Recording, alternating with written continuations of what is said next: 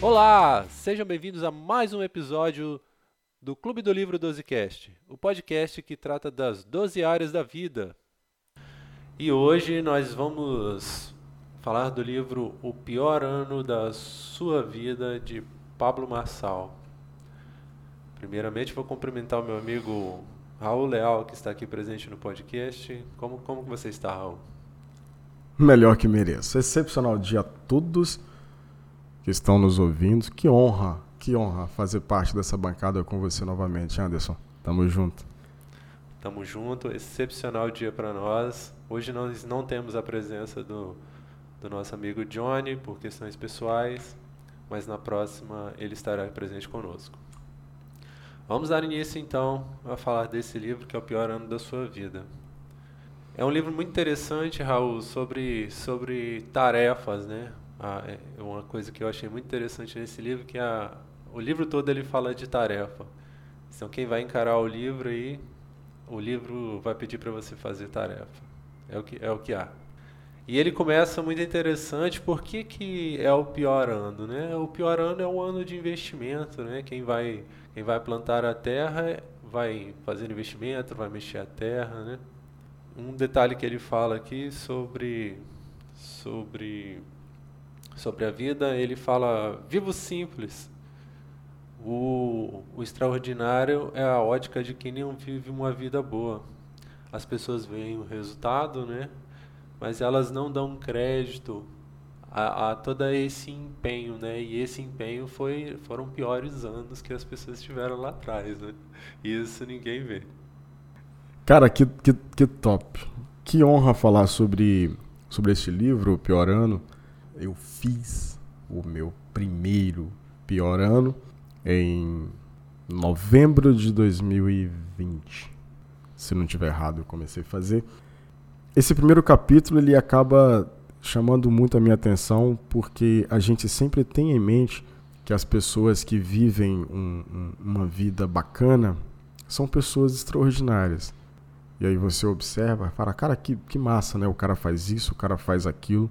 Mas o um único problema é que a gente não aprendeu lá atrás que ele só faz o simples todos os dias. E a gente pôde tirar a prova disso agora no final de semana que a gente foi eu, você e o Johnny lá no na montanha, a igrejinha da Monte Serra, né?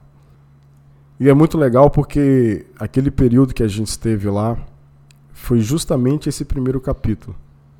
Para quem está de fora, acredita sim que foi extraordinário. Para nós, foi o simples. Nós acordamos às quatro da manhã, com muita simplicidade, pegamos o carro, fomos até lá com muita dificuldade, a gente acendeu a pedra. Foi um dos dias mais memoráveis da minha vida.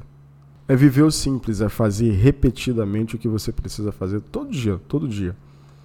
Sem ficar com nhenhenhê, como diz o Pablo. Apenas fazer.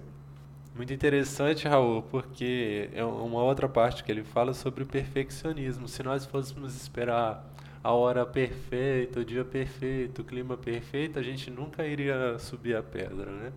E ele fala que o perfeccionismo é inimigo da produtividade. Então, é, um outro detalhe que eu lembro que ele fala aqui é sobre as mídias sociais, né? A mídia social fala que dá uma impressão de que tudo é perfeito, né? E esse perfeccionismo traz medo para as pessoas, o medo de falhar em público. Aí ele traz um remédio para isso. Né? Eu achei interessante que ele fala que o remédio é fazer, corrigir, corrigir e adaptar. E adaptar. Então a gente não, não precisa criar o plano perfeito. Olha o exemplo de subir a montanha. Se nós fôssemos criar o plano perfeito, não ia. Cara, que massa. Fazer, corrigir e adaptar. Essa questão do erro a gente acabou passou a vida inteira sem, sem entender. De verdade, a gente achou que a gente precisava ser perfeito em tudo. Inclusive, antes do podcast, falávamos sobre entrevista de emprego, que a maioria das pessoas falam que o perfeccionismo é uma qualidade. E agora a gente descobriu que não é uma qualidade, é uma toxina. E uma toxina muito ferrada do nosso cérebro que paralisa, paralisa todo ser humano. Para você que nos ouve, é, e nos assiste também posteriormente no YouTube, quando foi para a gente começar a gravar o nosso podcast, veio, vieram, né? Esse montante de toxina no nosso cérebro, onde não tínhamos as condições ideais para fazer. E eu recordo com muito carinho do primeiro podcast que a gente fez, é, onde praticamente estava tudo corroborando contra, mas saiu o primeiro podcast. Olha que bacana, saiu o primeiro podcast. E a gente aprendeu. Na segunda gravação, o universo já conspirou e a gente já fez a segunda gravação e já teve uma evolução. Ou seja, nós corrigimos. A terceira gravação para frente, aí a gente já começou a fazer adaptação. Isso é muito bom. Você esclareceu aí de, de, você deu um exemplo, né, que sempre é bom. O exemplo traz clarificação do, dos conceitos, muito legal. Que ele, ele nesse primeiro capítulo, né, do livro, ele fala sobre sobre a empresa, né? Qual que é o caminho da empresa, né? Que ele, ele cita lá. Primeiro a empresa nasce, né? Você tem um ano de investimento, depois você contrata um CEO, depois você é, você delega tudo, você já não precisa saber de tudo que acontece na empresa, que aí você tem paz, e no final você vende a empresa. E aí ele faz um comparativo com a nossa vida, né? Você nasce, vai criança, adolescente, adulto e tal. Se você não consegue fazer essas fases até chegar à paz, no final você vai morrer, né? Que ninguém sai dessa, vi dessa vida eh, de outra forma. Né? De outra forma. Você tem que morrer. Então, então ele fala para entregar o que, o que você tem logo, porque o final dela é a morte. Esse, o, o Anderson, isso foi algo que me curou lá atrás. Cara, deposita tudo que você tem no agora. Porque a única certeza do amanhã é que já vai morrer. Cara, se eu já vou morrer, por que, que eu não vou curtir a vida doidado? É curtir com irresponsabilidade, Raul? Não, não, não, não. Não é disso que eu tô falando. Muito pelo contrário, é curtir com responsabilidade. É saber que você vai ter que entregar a sua vida um dia. E como que eu vou entregar a minha vida? Cheio de medos, medo de falhar, medo do que as pessoas vão pensar de mim. Ah, não faz sentido, não faz sentido. Isso me curou, cara. Eu curto a vida doidado todos os dias. Meu filho, minha esposa, meu carro, meu cachorro, minha casa, minha cidade, você, o podcast. Isso para mim foi uma libertação.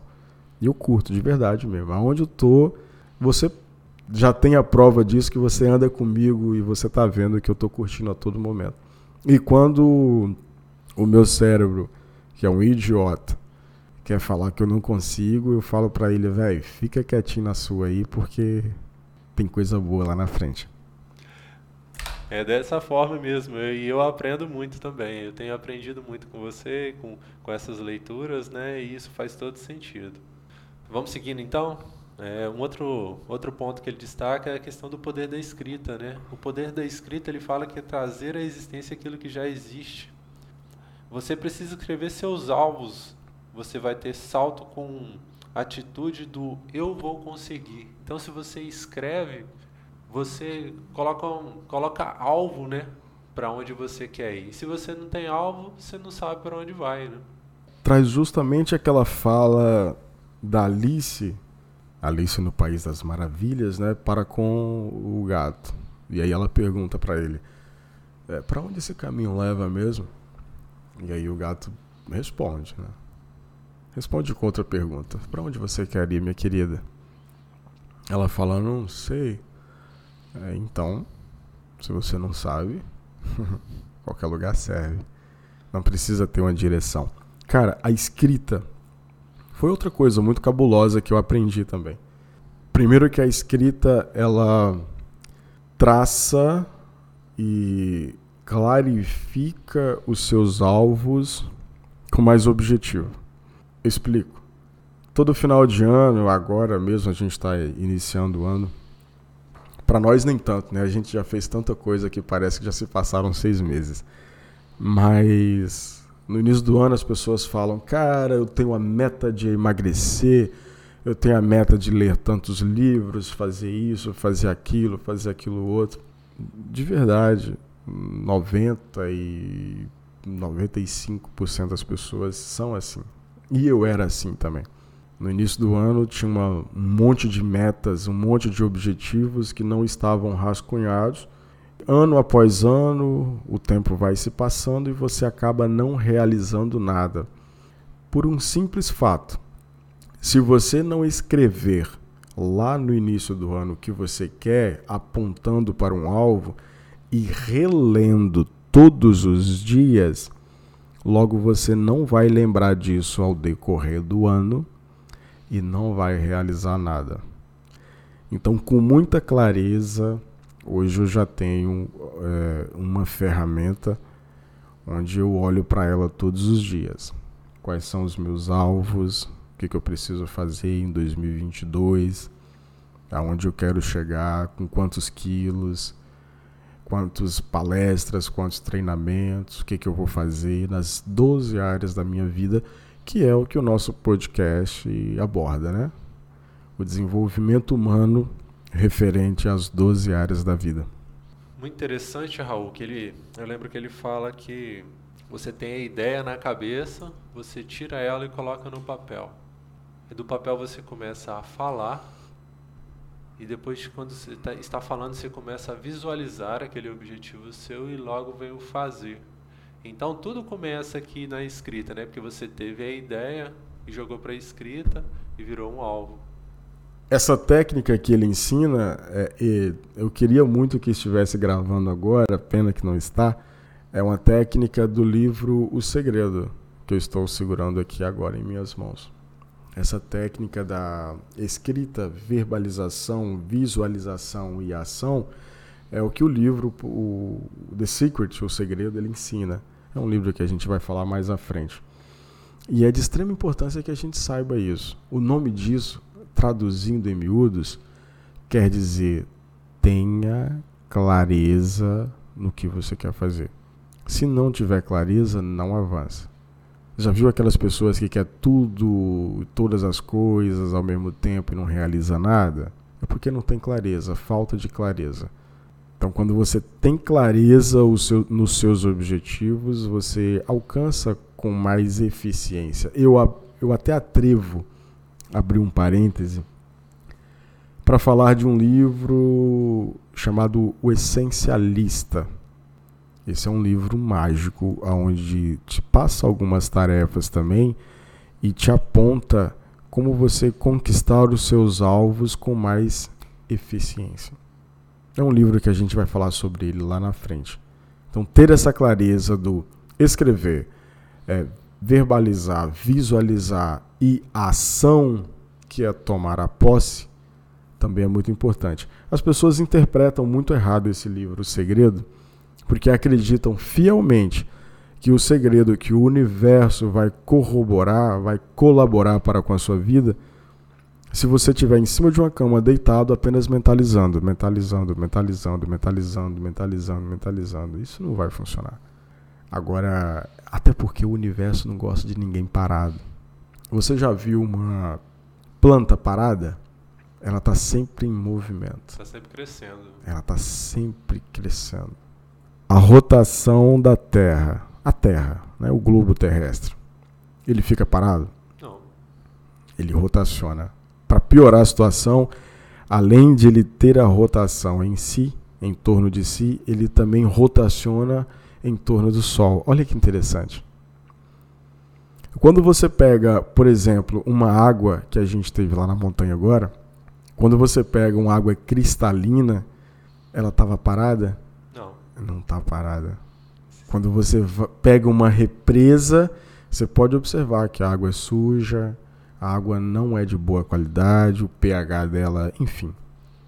Tudo que você pega está em movimento. Aí eu te pergunto, como que o ser humano quer conquistar as coisas, quer conseguir as coisas parado? Não é possível. Não tem como. Bom, até ontem eu não vi isso acontecer com ninguém. Aí alguém que está me ouvindo pode falar assim: ah, mas eu vi fulano de tal, ele mentalizou, ele jogou na Mega Sena e ganhou. Perfeito. Qual foi a ação dele? Fez a aposta, né? É isso mesmo. pra frente. pra frente, vamos lá. E continuando essa questão do, do da escrita, é, a escrita tem que precisa ser assertiva, né? É, eu vejo aqui que ele ele dá um exemplo aqui. Ah, eu quero fazer uma faculdade. Ah, mas vai ser qual faculdade, em que instituição, até qual data você vai começar, qual data você vai terminar. Agora você tem um alvo. Se você simplesmente coloca lá e escreve, não, não resolve. Eu lembro de uma outra palestra que eu vi que a minha pergunta é, eu não sei se eu faço a faculdade e tal. O tempo vai passar de qualquer forma. Você quer ter terminado esse tempo formada ou não? O tempo vai passar de qualquer jeito. É engraçado isso que quando eu fui fazer minha faculdade lá atrás, em 2000, 2015, é, a galera falava pra mim assim, já que você tocou nesse assunto, né? A galera falava pra mim assim, cara, cinco anos numa faculdade é muito tempo. E daqui a pouco a gente vai falar sobre drive mental. Mesmo sem saber, eu já usava um drive lá atrás. Eu dizia assim para eles, cara, cinco anos dentro de uma faculdade ou fora, esse tempo não vai estar tá passando de qualquer maneira? Então cabe a você tomar a decisão. Eu não estou falando para você, ouvinte, que você tem que fazer faculdade, não é isso não. Mas é um drive que a gente precisa instalar. O tempo passa de qualquer maneira. Se você ficar deitado na sua cama, vai passar. Se você estiver curtindo, vai passar. Se você estiver num quarto trancado, vai passar. O tempo ele não para para ficar te observando. Ele somente passa. É a ordem natural das coisas. Essa questão da faculdade que você falou, é, eu também acho interessante. Assim, a gente não está falando para fazer faculdade, mas você sempre tem que estar tá em movimento, sempre tem que estar tá aprendendo coisas novas. Não necessariamente uma faculdade, você pode estar fazendo um curso, lendo um livro, mas a gente nunca pode ficar parado, sempre aprendendo, não é verdade? Com essa busca do, do desenvolvimento humano, que inclusive é tema do nosso podcast, é da instrução hoje, né? Mas como que tudo isso começou? lá atrás eu quis, assim como você, a gente fez o mesmo curso, não, não nessa mesma ordem, né? não na mesma turma, mas a gente fez o mesmo curso. Eu tinha um alvo lá atrás, que era fazer uma faculdade, tá, tá, tá, e aí a gente não precisa entrar no mérito, mas que, qual proveito que eu tiro do meu curso?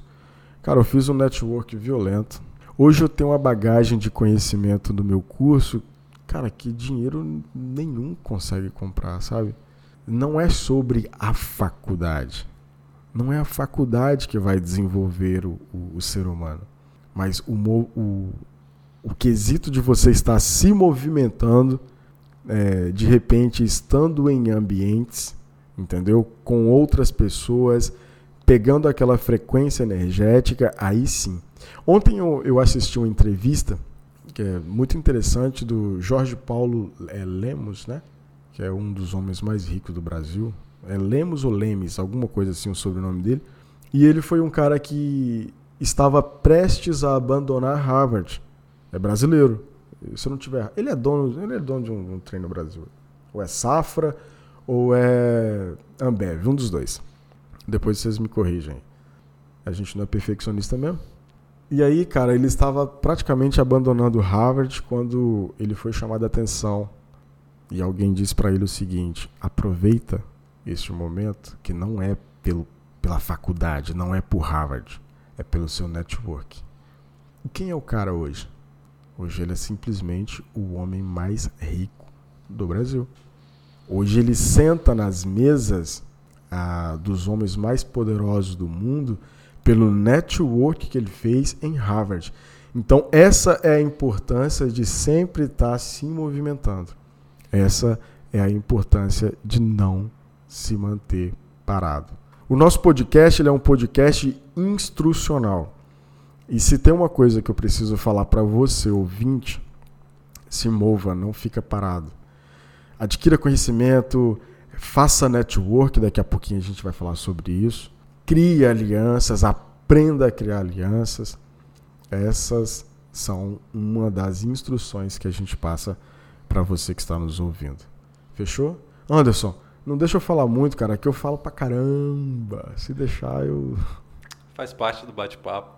Eu vou trazer uma frase aqui que ele trouxe no livro. Ele diz que é de Henry Ford, né? Ele fala assim: obstáculos são coisas terríveis que eu invento quando eu tiro o olho do alvo. E é por isso que o alvo tem que ser específico, né? Se você não tem alvo, você fica frágil, você não sabe o tamanho do alvo. O detalhe aqui do tamanho do alvo, se o alvo é grande e você, você dá tamanho para ele, você quebra ele em parte e vai fazendo tarefa e vai avançando o alvo etapa por etapa. Esse, esse, esse item que ele coloca aqui é muito interessante. Para ser honesto para você, tudo deste livro, é, se você parar para analisar, eu já li algumas vezes este livro, e você sabe que eu já fiz o curso, e é, cara, é uma cura toda vez que você volta, olha, relê e, e pratica, né? A gente não pode ficar apenas lendo com passividade. Eu aprendi isso agora também. Eu sempre fui um cara muito passivo. Inclusive, eu falava sobre isso com você. A gente conversava na semana passada sobre o fato de, de repente, estudar um pouco menos e praticar mais. Estudar um pouco menos e praticar mais. Trazer equivalência. Quando você traz equivalência para algo, você começa a crescer, porque você começa a praticar. Não estou fugindo do contexto do, do, do, do nosso capítulo, mas eu precisava falar isso neste momento para pessoas que estão no, nos ouvindo, de repente está numa situação agora, talvez assim como eu estava há seis meses atrás, consumindo bastante conteúdo, consumindo bastante conteúdo, e isso não é ruim. Mas chega um momento que você também precisa praticar, que é o que a gente está fazendo. Precisa sair do marco zero e começar a praticar. Este livro em específico, ele é um livro de tarefas, assim como você falou no início. E essas tarefas te tira do modo passivo. Quando eu abri o meu livro ontem, que eu fui olhar as tarefas que eu me propus a fazer em 2020, eu fiquei assustado, cara. Você acredita nisso? Eu acredito. Eu fiquei assustado. Para ser honesto para você, eu, eu nem falo aqui ao vivo, mas a quantidade de medos que eu tinha na minha cabeça em 2020 era surreal. Cara, eu preciso acabar com isso, preciso acabar com aquilo. É, tem uma tarefa aqui, inclusive, que era até para parar. A gente vai falar sobre isso daqui a pouco. Parar de comer açúcar. Olha que doideira. Parar com hábitos ruins.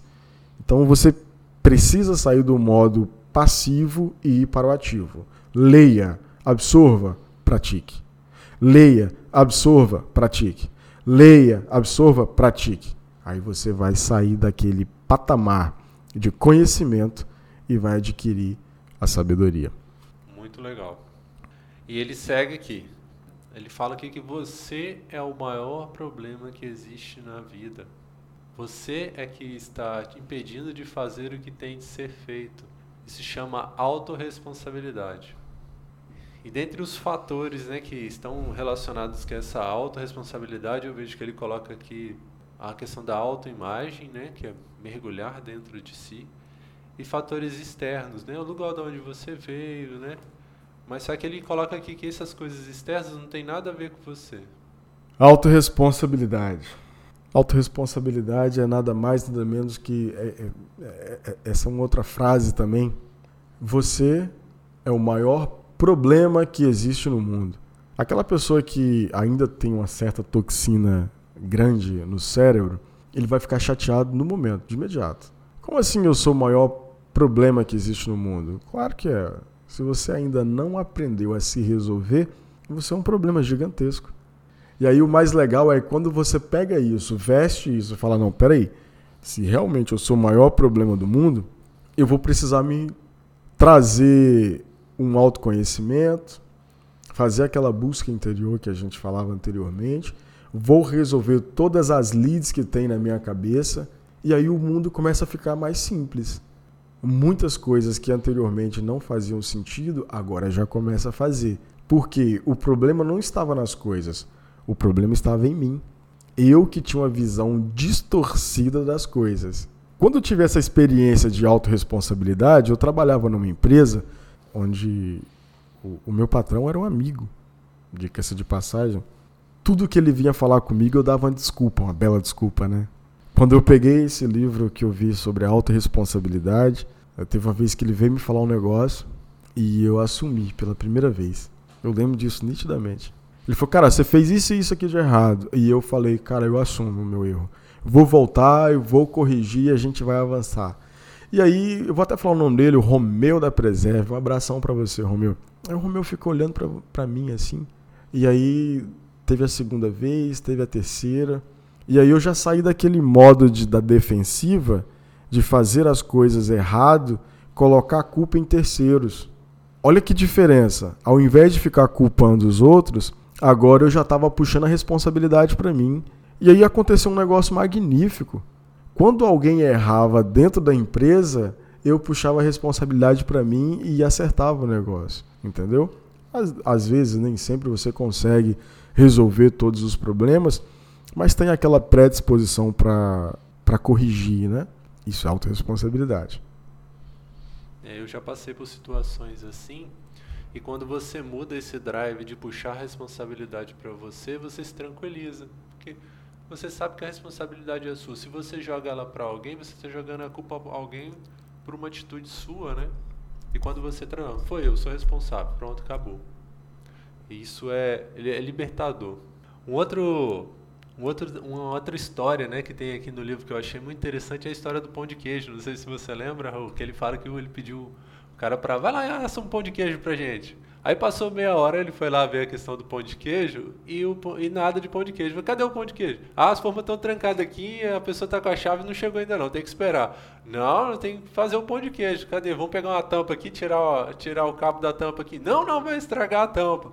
Não, então você me bloqueou, é, deu um jeito. Ah, não, tem que esperar. Não, olhei, olhei. Ah, telha. Peixe na telha, pão de queijo pão na telha. Pão de queijo na, na telha. telha. Não, não. A telha vai ficar com gosto de barro. Cara, você não. já bloqueou minha segunda. E aí, o que, que, você vai fazer? É, bloqueou, bloqueou minha segunda ação, né? O que, que você vai fazer? Não, não, tem que esperar. Não, então você vai fazer o seguinte: você vai atravessar a rua, vai ter uma senhorinha lá, você pede uma forma. Aí passou um tempo, ele chegou com a forma com um sorriso amarelo lá, né? Porque ele achou que não ia conseguir. Mas moral da história, o que que falta? Não faltam oportunidades, faltam atitudes, não é verdade? Não faltam oportunidades, faltam atitude. Cara, essa foi uma chave violenta que você soltou agora, hein? Isso foi um diamante do tamanho de um boi. Para você que está nos ouvindo, gente, aprenda uma coisa. Não fica esperando a, as oportunidades baterem na sua porta. A oportunidade é você que faz. Fechou? Então, retomando, ele passa a tarefa aqui que se você listar 10 coisas que estão te impedindo e você resolver essas coisas, você pode resolver tudo. Se você tem um problema com alguém, perdoe, libere, aceite a pessoa do jeito que é. Se você tem algum problema interno, resolve com autoimagem. Se tem algum problema externo, resolve com compaixão pelas pessoas, né? A culpa no que tange a sua pessoa é só sua. A culpa não deve ser colocado sobre sobre a cabeça, né? A culpa deve ser piso, né? Você só deve subir sobre essa culpa e transformar ela em mola, né, para você se impulsionar. Não sinta culpa se você não conseguir fazer alguma coisa. Pega isso e transforme em quê? Transforme em ação. Não fica parado olhando para essa culpa. Compaixão e autoimagem. Brother, deixa eu te falar um negócio a gente, de verdade, a gente. É, a, a, língua portuguesa tem algumas palavras que deixam a gente um pouco meio. meio atônito, né? Eu não sei você, mas eu não sou muito bom com português. E eu sempre achei que compaixão era ter dó. Você também? Por um tempo eu achei que fosse. Quando eu fui descobrir que compaixão não é a mesma coisa que ter dó, foi libertador para mim também. Peraí, quer dizer que compaixão é eu ter uma ação para com um ato de alguém que está em alguma determinada situação. Ter dó é continuar carregando aquela pessoa comigo, ou aquela situação. Então, como você falou, tenha compaixão. Você precisa listar isso e ter compaixão para com as pessoas. Naquele momento, você tem alguma atitude que você pode fazer para aquela pessoa, para com aquela pessoa? Sim, então faça. Não deixa para amanhã. Não, não, não. Faça hoje. Não, eu só. Eu não, não posso fazer nada, não está ao meu alcance. Cara, então, essa é uma toxina que a gente também precisa resolver. Você não consegue resolver o problema do mundo. Na verdade, você consegue solucionar o maior problema do mundo, que é você. Então, foque em você. Isso não é centralização, isso não é colocar o ser humano no centro de tudo. É amor próprio. Então, você só consegue resolver o problema de terceiros se você resolver o seu primeiro. Pode falar, bem. É, essa questão da compaixão é um, um exemplo aqui que, por exemplo, ele fala em perdoar. Se você tem uma treta com a pessoa, vai lá, eu tenho uma treta com você, está perdoado, você está liberado. Você teve compaixão, você se liberou, resolveu um, um, problema, fez a tarefa. É crescimento. E cresce. E cresce. A outra coisa que eu ia falar quando você tocou também era a questão da autoimagem. Compaixão e autoimagem. Cara, de verdade. As pessoas morrem sem se conhecer. É algo que a gente falava antes de começar o nosso podcast. Você precisa se conhecer todos os dias. Essa é uma atividade diária. Você acorda, são sete camadas de identidade, né? Cada um vai, vai procurar o caminho, o seu caminho melhor. Mas você precisa saber de onde você veio, inclusive algo que a gente vai falar daqui a pouco. Perfeito? Então, o impedimento aqui, um trecho que eu, que eu lembro aqui, ele fala que o impedimento é o material de construção e a tarefa é a construção. Então, se você tem um impedimento, você vai resolvendo e vai evoluindo, né? E o ser humano ele, ele evolui, está em constante evolução. Só que como a gente falou no início, essa evolução ela só vem se você se colocar em movimento. Essa evolução ela não vem se você ficar parado. É muito bonitinho tudo, a gente ficar falando, a gente ficar treinando pessoas, que este é o nosso objetivo. É muito bonitinho a gente fazer vídeos no YouTube, mas de verdade, a ação precisa ser pessoal, individual. Cada um precisa fazer a sua busca, assim como o cavaleiro preso em sua armadura. Cada ser humano precisa trilhar a sua, a sua rota. Justamente, Raul. Vamos seguindo então, né? Na sequência aqui ele fala sobre fazer tarefas assertivas, né? E ele dá a história do presidente dos Estados Unidos, que ele fala inclusive que é o maior presidente que os Estados Unidos já teve, que foi Abraham Lincoln. E aí ele, ele essa essa citação de Abraham Lincoln fala que se dessem um machado para ele cortar uma árvore, dessem duas horas para ele, ele passaria uma hora e cinquenta amolando o machado e dez minutos para cortar a árvore.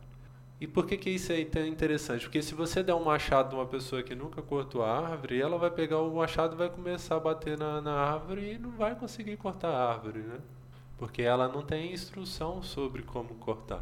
Então a primeira coisa de amolar um machado ali é instrução, é lapidar aquela, aquela pedra, aquela essa transformação. Sabe qual foi o maior insight que eu tive é, nesse quesito? Nosso podcast. É mesmo? É. Esclareça para nós. Agora, a gente não sabia como fazer. E aí a gente estava no marco zero, naquele desespero, naquela ânsia. E aí um olhou para a cara do outro e falou: "Cara, por onde começar?" Ah, vamos ver quem está fazendo, né? A gente foi atrás da instrução. Se não tiver instrução, meu amigo, você fica patinando a vida inteira. Então, se você quer ter uma vida mais, mais plena, encurta essa curva de aprendizado tendo instrução. Lembra sempre, pegue a instrução e pratique-a. Pegue a instrução e pratique-a. Pegue a instrução e pratique. Sem criar aquele plano perfeito. Pratica. Só pratica. Só pratica. É, quando a gente fala dessa parada de perfeição, eu fico muito intrigado que a perfeição ela é extremamente diferente da excelência. Por que, que hoje a gente fica é, imaginando que tudo é perfeito? Pelo simples fato de que as mídias sociais elas vendem uma vida muito bonita, sabe? É muito legal, cara, você quando abre no Instagram, você pega, por exemplo, aquela foto nossa lá na pedra, aquela foto na montanha, Aquela não, né? A gente teve várias fotos. A gente só postou no Instagram as fotos legais. Sim. Né? E aquelas fotos ruins? Aquele escorregão que eu tive. Aquela bateria pesada rasgando a mão. O nome disso é bastidor. E praticamente ninguém tira foto do bastidor. O flash, o clique, ele é apenas naquele momento de êxtase. E aí, infelizmente, o ser humano hoje ele está vivendo num ponto onde ele só observa o êxtase. Mas o êxtase é assim como um pico. A gente não falava isso lá em cima? O pico não foi feito para ficar nele. O pico do monte ele foi feito para você ir. Complementa para mim, fazendo um favor. Não é isso? É só para ir, fazer a foto e voltar. e voltar.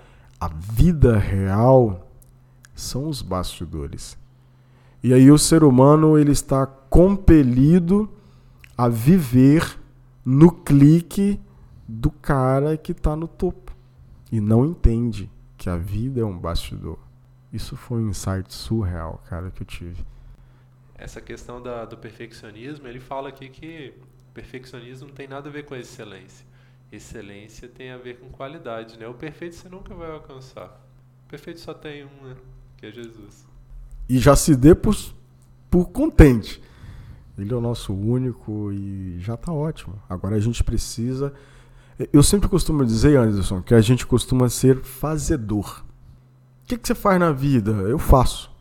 Cara, mas tá errado. Então, eu fiz. Você fez? Não. Então, eu fiz.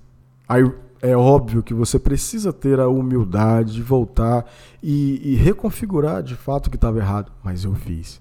Eu tenho alguns vídeos lá no YouTube é, eu confesso que os vídeos não estão legais. E eu já tive vontade de retirar do YouTube, sabe? Mas eu não vou retirar. Sabe por quê? Porque eu não sou um cara perfeccionista e eu quero olhar para eles e detectar os meus erros. Assim como agora. Eu falando com você aqui, eu não sei se você percebeu, mas a gente acaba se policiando até nos. De falar, sabe? Mas por que que hoje a gente tem essa maturidade? Por causa dos vídeos errados que a gente fez, por causa dos outros podcasts que fizemos. Percebe? Isso é não ser perfeccionista. Você precisa ser um fazedor.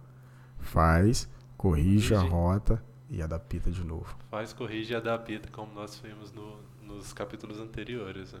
O detalhe que ele fala aqui no livro sobre tarefa, ele fala que a gente tem que amar tarefa. E se você perguntar para uma criança, ah, você gosta de tarefa? Aliás, por que, que você faz tarefa? Ah, porque é obrigação. Então é por isso que a gente tem treta com tarefa. A gente não gosta de fazer porque a gente aprendeu lá atrás que era uma obrigação, uma coisa ruim, né? E na realidade não. E ele fala ainda que as melhores tarefas são as que a gente faz pra gente. Você mesmo cria. Que a gente mesmo cria pra gente. Por quê? porque são os seus impedimentos, né? Aqui ele vai focar muito nisso. A tarefa é você achar o que está te impedindo, fazer uma tarefa para resolver. Então essas são as melhores tarefas. Outro detalhe aqui que ele fala é sobre data, né? Por que, que você não faz? Porque não tem data. Então você tem que ser assertivo lá. A gente volta lá na escrita. Coloca a tarefa, coloca a data e entrega. Perfeito. Se não tiver data, meu amigo, é, hein, a gente vai escrever um livro. Quando? Ah, não sei. Ah, então pode ser daqui a 50 anos. Ah, olha a diferença. Cara, a gente vai escrever um livro e o prazo de entrega desse livro será no dia 30 de março de 22. Olha a pressão. Aí você fala, velho, faça chuva, faça sol, eu preciso entregar o livro. Tem que acelerar. Entendeu? Ele fala sobre a tarefa assertiva, igual você colocou a data. Porque se a gente tiver assertivo, é focar num alvo, você deixa de gastar energia com coisas inúteis, né? Porque se você não tiver um alvo, é muito fácil sentar no sofá e ficar assistindo Netflix, assistindo alguma coisa, né? Então, se você tem um alvo assertivo, se você tem um alvo, se você quer galgar, se você quer crescer e tem um alvo, você deixa de gastar energia com coisa inútil e vai fazer tarefa. E, e é engraçado quando a gente fala nisso, porque a maioria das pessoas estão vivendo exatamente isso agora. E pasme você, dois anos atrás, nós estávamos assim. Nossa. E aí, por que que eu por que, que me arde muito no coração, e eu tenho certeza que no seu também, de estar tá gravando isso e instruindo as pessoas para sair da inércia assim como nós estávamos há dois anos atrás, sabe? A gente precisa sair desse modo passivo e ir para o modo ativo. A gente falava agora, eu vou até compartilhar com o ouvinte, a gente falava agora justamente do filme Matrix que a gente acabou perdendo, né? Na verdade, a gente nunca perde. A gente ganha, a gente aprende. Ou a gente aprende. a gente acabou não conseguindo assistir no, no cinema. E é engraçado que a primeira fala, o primeiro insight que nós tivemos, nós dois juntos, foi: calma aí. Nós não assistimos o Matrix, mas nós estamos gravando nosso próprio filme. Olha que insight bárbaro, cara. Porque a gente, de verdade, a gente passa muito tempo sendo espectador da vida dos outros. No Instagram, no Facebook, no YouTube, na Netflix, no sistema brasileiro de televisão. Mas e a sua vida? Quem está filmando? Como está o roteiro da sua vida? Você, ouvinte.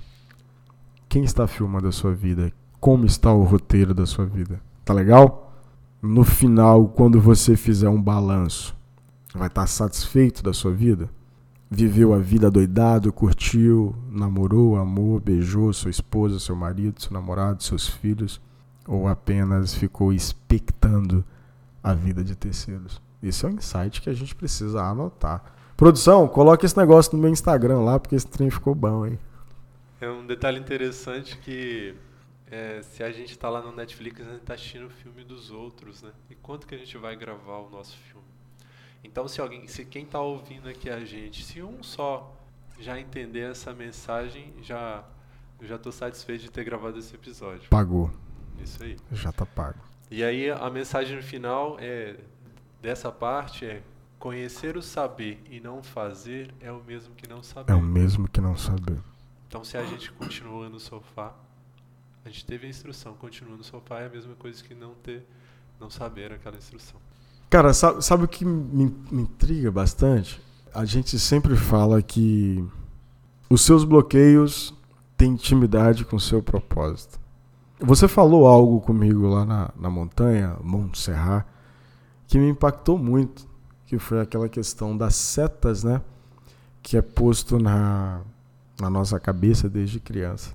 Eu gostaria que você repetisse isso, só que agora não para mim. Eu gostaria que você repetisse para o ouvinte, porque isso é um tesouro.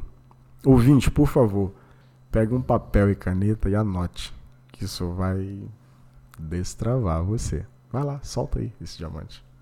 Eu vou falar aqui, esse insight obviamente não é meu, né? Eu peguei isso numa palestra e ele fala, e ele fala assim: Deus dá dons para a gente, né? Ele vai em um e coloca, esse aqui tem o dom da prosperidade, de multiplicar as coisas. E o diabo sente, sente cheiro, né? Você já reparou que tudo que você coloca a mão, pega um mato e quebra ele na mão e cheira. Tem um cheiro. E cada mato tem um cheiro. Se chove, se cai água na terra, tem cheiro de quê? De terra molhada. Tudo que você coloca a mão tem um cheiro. Nós também temos cheiro. O diabo sente esse cheiro e ele chega para você, cheira. Ah, esse aqui é prosperidade. Ah, esse aqui eu vou colocar escassez. Tudo que botar na mão Uau. dele, tudo que botar na mão dele não dá conta de segurar. Não, esse aqui eu não aguento ficar, eu vou desfazer. Esse outro aqui vai ser comunicação, vai ser educar. E aí o diabo cheira. Hum, nesse aqui eu vou colocar timidez. Então, essa questão da que o Raul falou é o seu bloqueio, o seu impedimento está ligado ao seu propósito. Então, essas tarefas de você buscar os seus impedimentos vai ser a forma de buscar por que, que você. de fazer você pensar, por que, por que, que eu estou aqui? Qual que é o meu propósito? Eu acho que essa é a mensagem dessa, dessa passagem. E isso é muito bom. Eu me arrepiei agora, cara. Uh! Pra frente. Eu espero que você tenha notado, tá? Vamos avançar então. E ele fala aqui na passagem. Ele fala isso no livro todo, né? Mas eu destaquei aqui. Vai cuidar da sua vida. Por quê? Se você pede tempo cuidando da vida dos outros, não sobra tempo para você cuidar de você. É aquela questão de falar da rede social. Você vai ficar lá cuidando da vida dos outros? Então, e, e, em outras áreas da vida também, né? Você tem que é, começar a aprender a dizer não às pessoas, né? Então, se você não sabe dizer não, ele fala que você não dá conta de cuidar da sua vida. Você tem que se posicionar. Vai fazer alguma coisa, alguém te pediu alguma coisa e aquilo não, não condiz com o seu, com seu propósito ou com seus valores. Os valores, né? Os seus valores, você, você tem que ter a posição de falar, não, isso eu, não, não dá, não, é saber dizer não. Vá cuidar da sua vida. Velho, vamos lá. É, eu, eu, posso contar um, um, algo bem pessoal? Pode, fique à vontade. Um tempo atrás, uma pessoa disse que eu era narcisista. E você sabe que essas vozes de terceiros, quando você não se conhece, isso te influencia. E na ocasião, eu não tinha este autoconhecimento que eu tenho hoje, né? Então, quando a pessoa virou para mim, era uma pessoa relevante, né? Uma pessoa influente, falou: Cara, você é muito narcisista. Aquilo eu confesso que me incomodou. Eu falei: Cara, eu não posso ser assim. E eu quis mudar o meu jeito a forma que eu vestia, a forma que eu me falo, que eu conversava, né? E quando eu peguei esse bendito livro para ler Vá Cuidar da Sua Vida, neste capítulo 6, né? Eu falei, cara, isso não é ser narcisista. Lá atrás a gente falava, é impossível você cuidar de outras pessoas se você não estiver bem. O nosso podcast ele cuida das 12 áreas da vida. 12. Eu vou repetir para você se você não entendeu. Nós cuidamos de 12 áreas da vida. Você e eu, Anderson, assim o Johnny também, que não está presente, né? Nós fizemos o nosso planejamento anual. 12 áreas, cara. Dar conta das 12 áreas é simples? Não. Agora eu vou te fazer uma outra pergunta. Como que o ser humano faz para cuidar das 12 áreas da vida, manter isso em equilíbrio, viver em plenitude e ainda cuidar da vida dos outros. O cara tem que ser um giraia. Se nós estamos tendo uma certa dificuldade para tratar, para cuidar, para equiparar as 12 áreas da nossa vida, não faz sentido cuidar da vida dos outros. E aí quem está nos ouvindo pode falar assim: ah, mas é mandamento lá, é mandamento bíblico que você tem que amar o próximo como a ti mesmo. Mas olha que mandamento interessante. Tem que amar o próximo como a ti mesmo. E como que você se ama? Primeiro você se torna pleno. Eu não disse que não é possível cuidar das 12 áreas da vida e cuidar de terceiros. Eu não falei que não é possível. Mas primeiro, você precisa dar conta das 12 áreas da sua vida. Aí sim, você consegue fazer um trabalho social, você consegue ir na igreja, você consegue ter compaixão das pessoas, que não é dó, nós já aprendemos isso. E aí vai embora. Mas isso aqui foi muito libertador para mim. Sabe por quê, Anderson? Eu sempre gostei de malhar. Eu malhava muito. Eu era, tinha um, uns músculos legal, né? Legais, no português correto. Eu sempre gostei de me vestir bem, eu sempre gostei de cuidar de mim. E a pessoa virou e falou para mim que eu era narcisista. Isso já faz um tempo. Mas eu me curei. Eu não sou narcisista. Eu cuido da minha vida. Hoje eu cuido muito mais da minha vida sabendo que naquela época eu não sabia que o treino, que o malhar fazia parte de uma das áreas da vida. Eu não sabia, eu sempre fiz a minha vida inteira empiricamente. Hoje, para você que nos ouve e nos assiste posteriormente, a saúde é uma das áreas da vida que precisa andar em equilíbrio, senão, se qualquer uma das áreas trava as outras 11, qualquer uma, as outras 11 não andam em plenitude. Então você precisa destravar uma por uma. Quer ver? Uma pergunta para você, Anderson.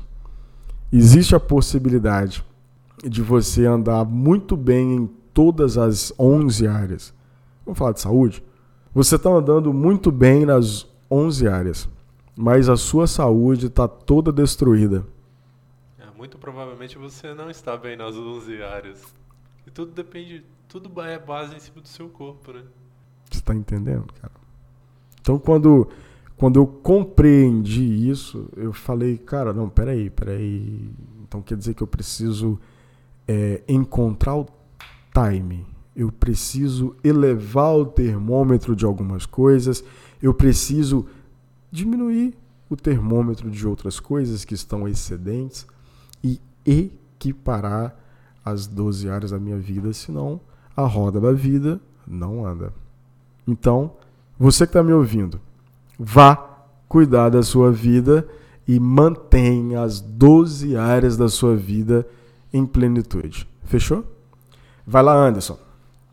Eu achei que um detalhe que ele, ele fala aqui, ele fala sobre fofoca, né?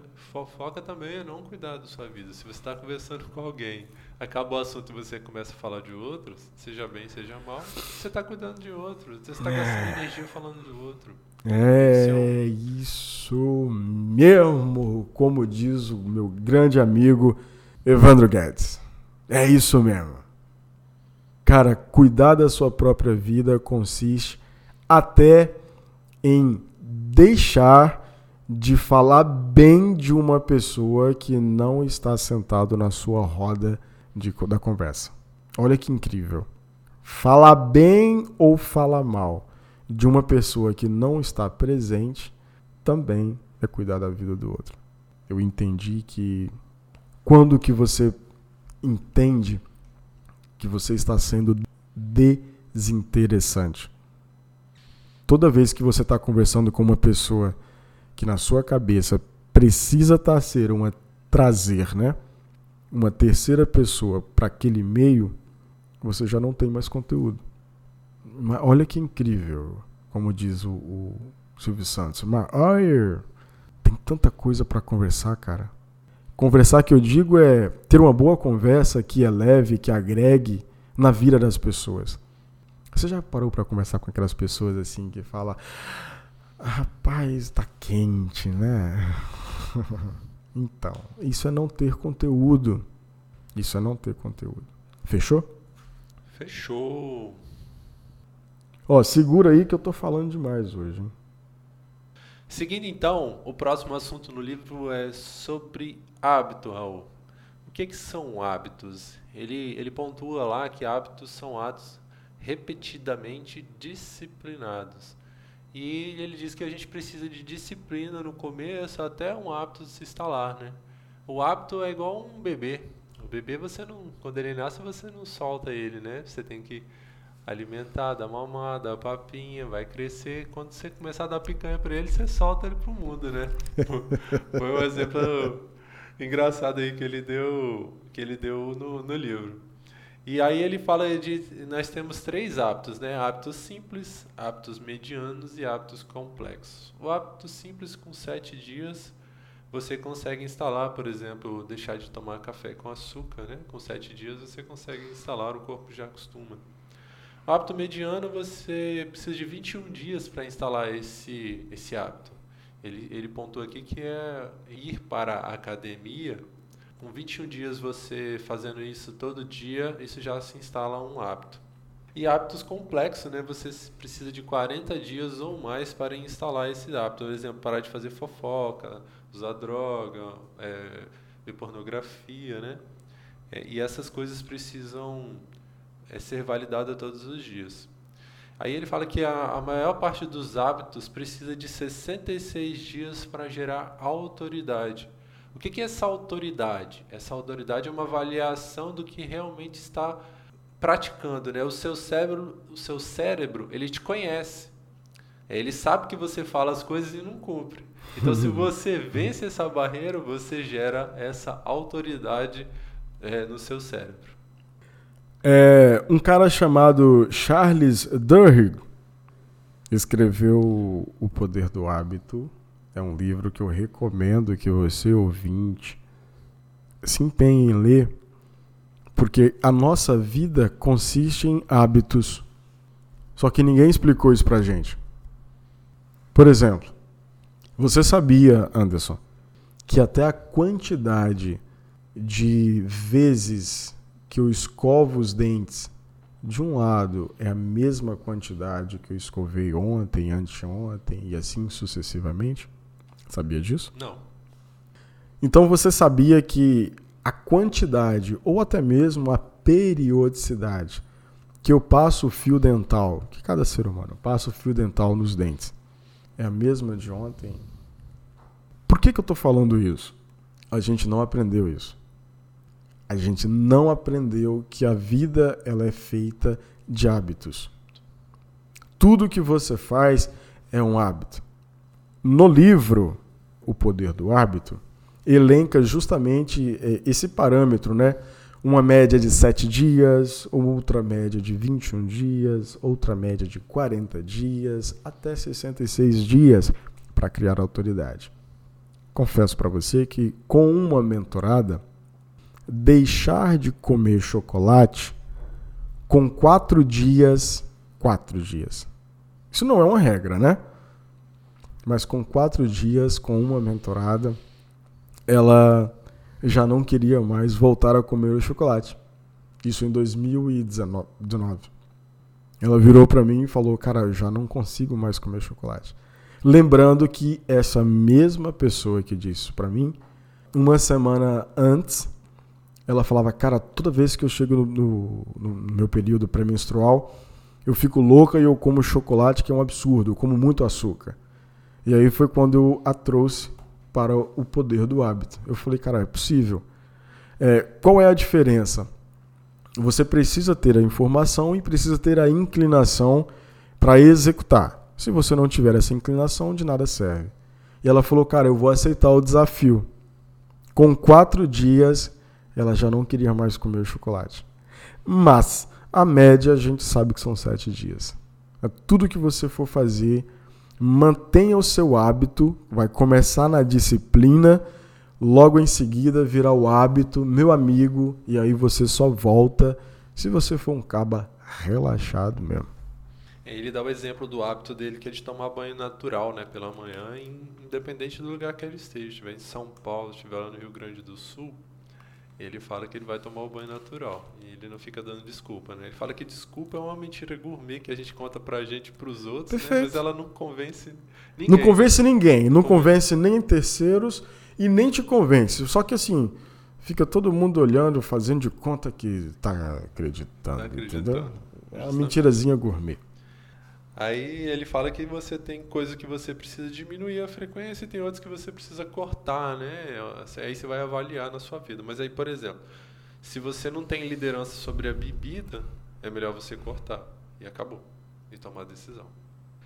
E essa questão do hábito que você pontuou, que a gente não foi ensinado, muitas coisas são de forma empírica, né? Igual escovar os dentes, foi uma obrigação, né? Provavelmente que os pais da gente colocou, uhum. e que se tornou um hábito. Né? Perfeito. Mas a, a, a, princípio é uma obrigação, inclusive muitas delas externa, né? Uhum. Que os pais querem o melhor pra gente.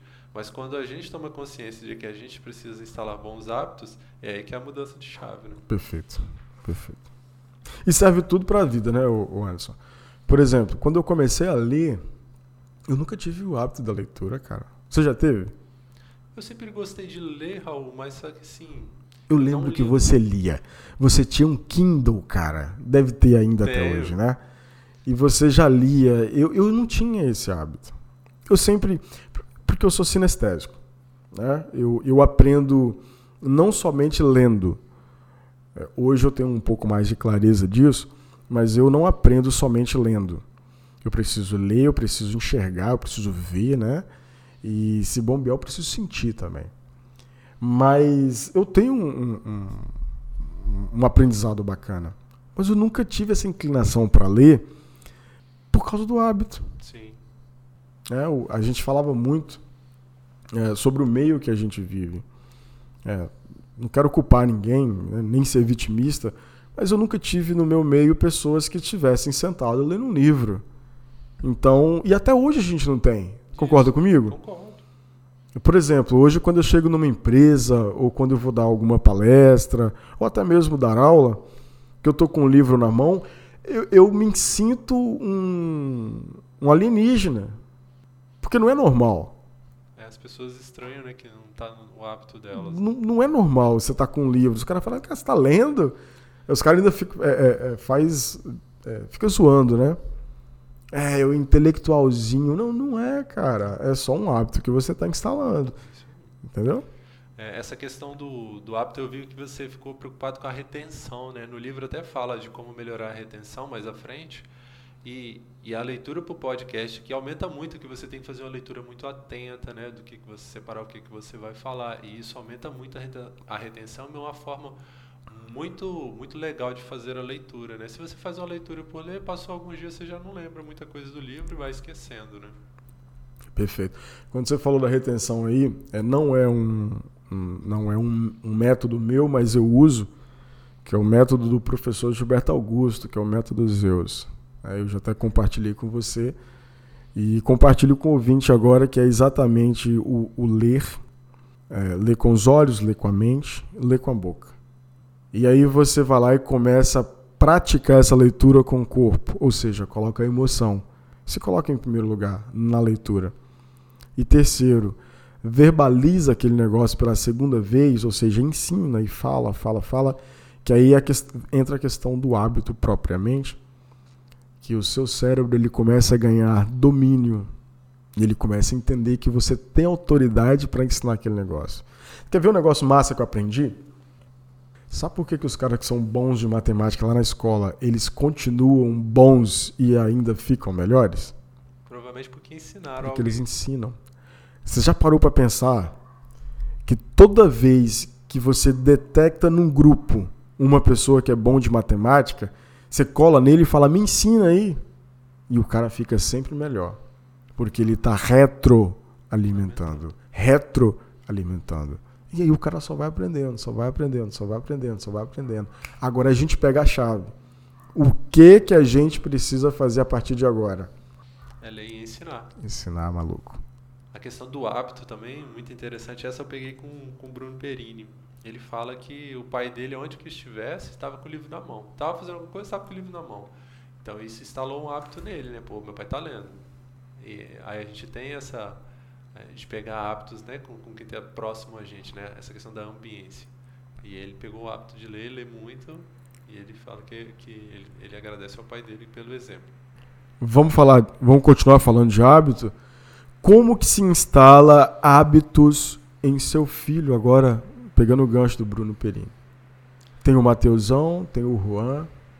É o exemplo, né? Eles exemplo, copiam a gente. cara. Eles se, Se os, se os moleques começarem a observar que você e eu e quem nos ouve e nos assiste está praticando coisas boas, cara, os moleques vão copiar, meu amigo. É isso. Só isso. Próximo, seguindo aqui no livro, então, Raul, é, a gente vai falar agora sobre autogoverno. Conhecer a si mesmo, governar sobre o próprio corpo ele, ele dá um exemplo aqui do filho dele, que o filho dele começou a fazer aquelas brincadeiras de criança, né? Começou a gritar, começou a gritar, e ele falou, oh, filho, e o filho dele não ouvia, né? Aí ele parou de enxergar, parou de ouvir, aí o filho dele caiu estatalado no chão. Por quê? Porque quando você para de ouvir e para de ver, você perde o norte, você perde o governo sobre o seu corpo. Aí ele, ele ainda continua a ideia aqui no, no livro sobre questão de líder. Por que, que existem líderes, né? Ele fala que só existe porque você não faz o que precisa ser feito. Então alguém precisa de alguém para mandar em você e você não precisa disso, né? Por que, que existe o líder? Porque você não dá conta e fica seguindo o que alguém está mandando. Então, se a gente sai disso, a gente começa a, a evoluir. E ele volta, no, volta naquela frase: aprenda a cuidar da sua vida. Autogoverno. Gálatas, capítulo 5, versículo 22 e 23 fala o seguinte: Mas o fruto do Espírito é o amor, alegria, paz, paciência, amabilidade, bondade, fidelidade, mansidão e olha a chave: domínio próprio. Memorizem Gálatas 5, versículo 22 e 23. Se você não tiver domínio próprio nas suas emoções, cara, muito provavelmente você vai ser um cara desgovernado em todas as áreas da sua vida. Me dê um exemplo, Raul. Dou. Você chega num ambiente onde você não consegue, por exemplo, parar de comer açúcar. E aí você chega num ambiente tem muito doce. Só que naquele período, na verdade, no Réveillon de 2021 para 2022, você tinha dito que iria emagrecer de qualquer maneira. Faça chuva, faça sol, você vai emagrecer. Só que você chega no ambiente onde tem uma quantidade de doce bem grande, você é uma pessoa apaixonada por doce, e quer comer aquele doce. E você come. O nome disso é domínio próprio. Se você não domina o seu estômago, ele te domina. E aí você acabou de perder para o açúcar. Tem uma frase que Joel Joel J fala bastante, que eu adotei isso para mim. Cara, se você não consegue ganhar de uma batata frita, você vai ganhar de quê? Faz todo sentido, né? Cara, se você não consegue, miserável, ganhar do açúcar, você vai ganhar do quê, cara? Mas esses são exemplos pequenos. Vamos piorar a situação sobre domínio próprio, sobre autogoverno? Você é um cara que está querendo sair das drogas. É viciado em cocaína, por exemplo. E aí, por uma eventualidade do destino, você encontra com pessoas que faz o uso. Faz sentido você ficar andando com essas pessoas? Eu pergunto para você, faz sentido? Não, se você tem um problema, se você não tem governo, se você tem que cortar, a gente volta no outro capítulo. Exatamente. Então é isso que a gente precisa instruir as pessoas. É isso que as pessoas precisam mentalizar. Cara, se meu organismo não dá, não, não precisa ficar confrontando aquilo, sabe? Não precisa provar para ninguém. Já, já vai dar ruim. Já deu ruim. Então não se coloca à, à disposição que vai dar errado. Tão quanto tantas as outras coisas que acontecem. Se você não tem governo daquilo, não se coloca à disposição. Eu posso piorar a situação, hein? Em algumas vezes, tem algumas coisas que você tem o governo, mas ainda assim não é bom que você se coloque à prova.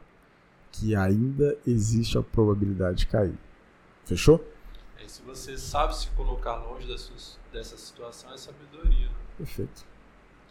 E aí ele fala o seguinte, ele fala que autogoverno está ligado com autodisciplina que está ligado à força de vontade. E o que, que quebra essa força de vontade? As coisas que você fala, as coisas que você come e as, os impulsos sexuais. Aí quando ele fala as coisas que você come, é aquilo que você ouve, é aquilo que você vê. E o que a sua boca fala, o ouvido também ouve, né? Retroalimenta, que era o que a gente falava anteriormente. Retroalimenta. Então, ele fala assim: não seja você que fale mal de você nem dos outros, porque se você está falando mal, você está retroalimentando para você ouvir, você está tá comendo aquilo, você está ruminando né, aquilo. E as coisas que você fala contam em dobro, óbvio, porque você está retroalimentando. O que você fala afeta os outros e afeta o seu cérebro, porque você tem feedback. E essa coisa de falar, comer, isso ajuda na autodisciplina, né? Ou atrapalha. Então, se você sabe direcionar, como nós estávamos conversando, se você sabe o que, onde que você está para ouvir as coisas certas, se você vai estar num ambiente que vai ouvir o trem errado, vai consumir o trem errado, e você não tem governo, você tem que se afastar. Essa, essa questão de ficar falando das pessoas até retroalimenta suas crenças. Sim. Quanto mais você fala, mais você fica crente no negócio. Você quer ver uma coisa que eu aprendi, Anderson, agora? Que é muito. É, é poderoso, inclusive. As nossas palavras têm poder. E toda vez que você fica assim, ah, eu não consigo tal coisa. Ah, eu não consigo tal coisa. Ah, eu não consigo tal coisa. Tá falando pro seu cérebro. Aí eu não consigo. Aí o cérebro fala: É, eu vou executar, porque você falou que não consegue, então tudo bem. Aí. Cara, é incrível. É incrível o que o cérebro humano é capaz de fazer.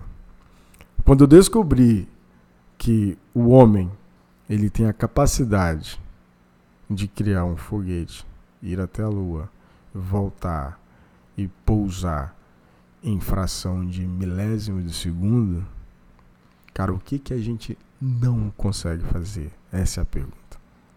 Para quem está me ouvindo, talvez parece utopia, mas não é.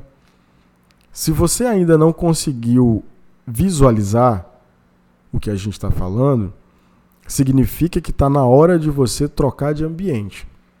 Porque neste exato momento a gente está em ambientes onde a gente está vendo coisas surreais, onde eu nunca vi em minha vida, 35 anos. Eu nunca vi as coisas que eu estou vendo agora. Por que, que isso está acontecendo? Questão de frequência e questão de ambiência. E tudo isso tem a ver intimamente com o autogoverno. Hoje, nós só temos acesso a esses ambientes através do autogoverno. Se não tivesse, tivéssemos essa gestão do autogoverno, não conseguiríamos acessar esses ambientes. Ele fala um outro detalhe que eu achei muito interessante sobre o que, que atrapalha, o que, que quebra essa força de vontade que está ligado com o autogoverno diretamente sobre os impulsos sexuais. Ele fala que o, a questão de, do impulso sexual é como se fosse uma torneira do sistema hidráulico do nosso cérebro, né? Então, se você gasta energia com pornografia, infidelidade, coisas que não fazem sentido, sua energia vai lá embaixo, que você está drenando. É como se você tivesse uma caixa estivesse abrindo aquela torneira e a energia vai lá embaixo. Aí a gente não tem inteligência emocional para ter um relacionamento com mais de uma pessoa. Ele fala, ele coloca aqui muito, muito bem.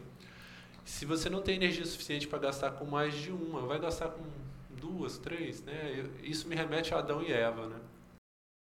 Ele relata aqui no livro que, por exemplo, tem pessoas que têm relacionamento com várias, né? Tiveram experiências com relacionamento de mais de uma pessoa, e aí ele fala que tem um problema aí com a questão de laço de alma. Ele não explica, né? De repente o Raul sabe alguma coisa sobre laço de alma. Tá, então vamos lá. Eu não, eu não posso é, falar abertamente aqui sobre laço de alma, mas eu vou, eu vou dar uma pista muito bacana sobre o Napoleão Hill, lá no livro Mais Esperto que o Diabo, dá algumas pistas, né? É, essa questão da, da, canalização da frequência energética, e a gente até falava, falava isso, sobre isso anteriormente, que a energia sexual é o que, digamos que, domina o nosso tônus. O nosso tônus vital, a nossa expressão corporal, é, ela domina o nosso, esse brilho que existe no nosso rosto, é, é dominado justamente por essa canalização é, da energia sexual. E aí o que acontece? Lá no livro Mais Esperto que o Diabo, do Napoleão Hill, é uma das formas que você tem de canalizar toda essa energia. Essa parada do laço de alma é um, é um troço muito violento. Até para, eu não quero falar em público, porque vai denotar que a gente está criando religião, e não é isso. Mas toda vez que você copula com uma parceira ou com um parceiro que não é seu, você está trocando fluidos. Todo mundo sabe que nosso corpo é uma matéria e essa matéria, uma vez que ela é trocada, fica resquícios de um ser humano no outro. Então, parte da identidade de um vai para o outro. É o que pode falar agora acredito que deu para você entender. Entendeu? Então, parte da identidade de alguém vai vir para mim. E para romper isso depois, dá uma trabalheira. Por isso que você percebe que quando você conversa, por exemplo, quando você conversa com uma pessoa que ele teve muitas relações sexuais, você pode observar que ele é uma pessoa confusa. Já parou para pensar nisso? Não. Não? Conversa com alguém que já teve muitos parceiros sexuais. Ele é uma pessoa confusa. Eu vou passar a reparar. Isso. Essa confusão que tem na cabeça dessa pessoa é pelo laço de alma, é pela o toque da identidade de outras pessoas que anteriormente ele esteve, né, sexualmente falando. Tudo isso fica essa energia fica dentro dele, ele não sabe exatamente o que fazer e como fazer. Porque existe o DNA de cada uma das pessoas que ele esteve ao decorrer da vida. Muito interessante. É, mais um ponto que ele, ele destaca a questão, ainda no impulso sexual, sobre autogoverno, que ter autogoverno é não andar induzido pela torneira desse sistema, desse sistema hidráulico, hidráulico. que é o nosso impulso sexual. Então você tem que gastar essa energia para fazer outras coisas canalizar ela. Ele fala que para escrever, para fazer uma palestra, para se conectar em uma reunião ou em reuniões, para abrir uma empresa, né? Se você não tiver autogoverno, você deixa essa energia vazar em coisas que não fazem sentido. Quando se é falado que o seu bloqueio ele tem intimidade com o seu propósito, isso não é de brincadeira. Presta bem atenção, hein? Quando você fica nesse tempo que você acabou de mencionar referente a a essa canalização de energia, significa que você está deixando de canalizar sua energia em outra coisa. E aí vira um ciclo vicioso. Certo? Certo. Perfeito. Agora faz analogia. O período que você está atraído, o período que você está atraído ali, é o seu período de bloqueio. E o seu bloqueio está intimamente ligado ao seu propósito muito bom eu ficar me masturbando aqui na frente da, do computador, da televisão, do celular, da. Pois é, naquele momento era para você estar construindo riquezas. O seu bloqueio tem intimidade com o seu propósito. E eu descobri isso faz pouco tempo. Por que, que a gente se torna tão improdutivo na vida? Sete pecados capitais. Lembra? É, gastando energia, coisa que não faz sentido. E é o seu bloqueio. E é o seu bloqueio. Lembra que você falou mais atrás que eu pedi para o ouvinte anotar? Sim, lembro. O diabo fala: vamos colocar uma seta, vamos fazer assim, vamos colocar um negócio, vamos tirar. Mas o que que eu vou colocar para o Anderson ficar travado? Além da fala, eu vou colocar um D de distração aqui. E essa distraçãozinha, ele vai ficar sonolento, dormindo. Ele vai passar a vida inteira com sono ele nunca vai acordar e vai ser um cara que não vai me dar trabalho nessa geração. E aí a gente passa 70, 80, 90 anos igual um cordeirinho. Quando você é ativado igual o que foi feito com a gente há pouco tempo atrás, aí ele fala: Não, velho. Vai me dar trabalho. Mais um leão. É, mais um leão. Vai dar ruim, vai dar problema. E ele tá furioso agora. e isso é muito bom. Realmente, muito bom. Vamos seguir? Vamos. Próximo. Seguindo aqui, ó. Suas crenças limitam seus resultados. Drive mental. Justamente. Era o que eu ia falar aqui. Isso, isso, isso nos traz os drives mentais. O que são drivers mentais? Driver. Ele pontua muito bem aqui que são as respostas imediata do seu cérebro. Ele, ele dá o um exemplo aqui da impressora, né? Ele, você vai instalar a impressora no computador, você tem que ter o CD dela, né? Se você pegar o CD de outra coisa, não funciona, né? Então aí ele faz um, ele faz um paralelo com, com, com um cara que está com um drive de pobreza e improdutividade. Se ele não retirar esses drives, ele não vai conseguir alcançar, no caso, riqueza, por exemplo. Plenitude, né? Plenitude, Plenitude justamente. Depois eu quero até pontuar essa questão da riqueza. Depois não, vamos fazer agora, senão depois a gente não fala. Gente, riqueza chama-se. Riqueza significa florescer. Com a teologia da prosperidade, tudo que hoje é falado denota que está falando de dinheiro. E não é, cara. Riqueza é florescer. Você, na sua plenitude, uma das, das áreas que a gente fala que é a área física, você em plenitude na sua área física, você é um cara muito rico. Você em plenitude na sua área espiritual, você é um cara rico, muito rico. Então, riqueza é florescer. Quando você olha para um pé de manga e vê aquele pé de manga florescendo, ele é um pé de manga riquíssimo. Mas riqueza não tem a ver com dinheiro, Raul? Tem, querido. O dinheiro é uma moeda de troca que você aplica com a riqueza. É uma energia. É uma energia. É uma moeda de troca. Entendeu? Mas são. Você percebe quando a gente fala sobre driver mental que a gente aprendeu o negócio tudo errado e agora a gente está precisando fazer uma reconfiguração dessa impressora, retirar o, o, o, CD velho, o qual foi configurado, e colocar a configuração certa, senão não vai andar. E assim, todo ser humano, todo dia precisa fazer isso.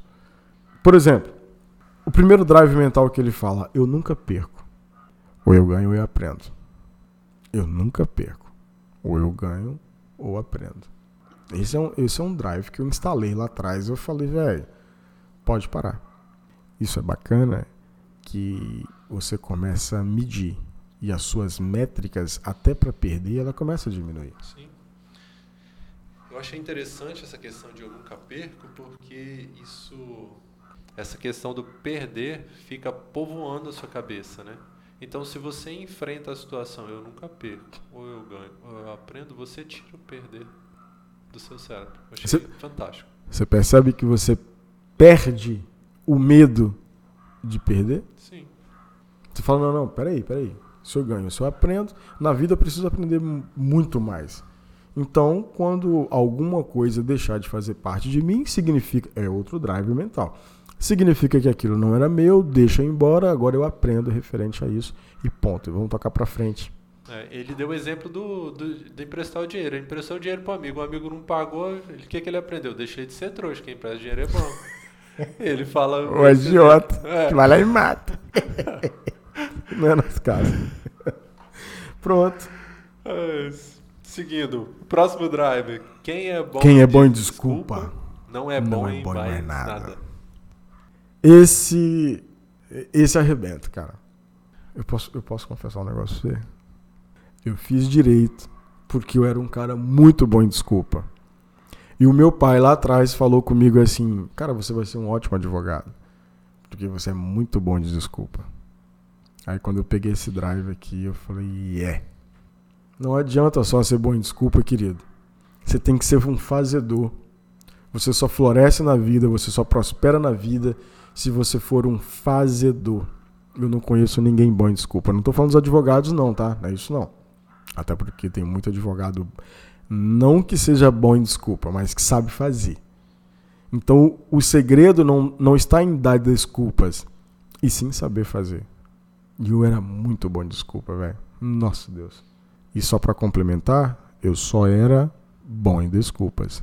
E não era bom em mais nada. Hoje eu posso até não ser bom em outra coisa.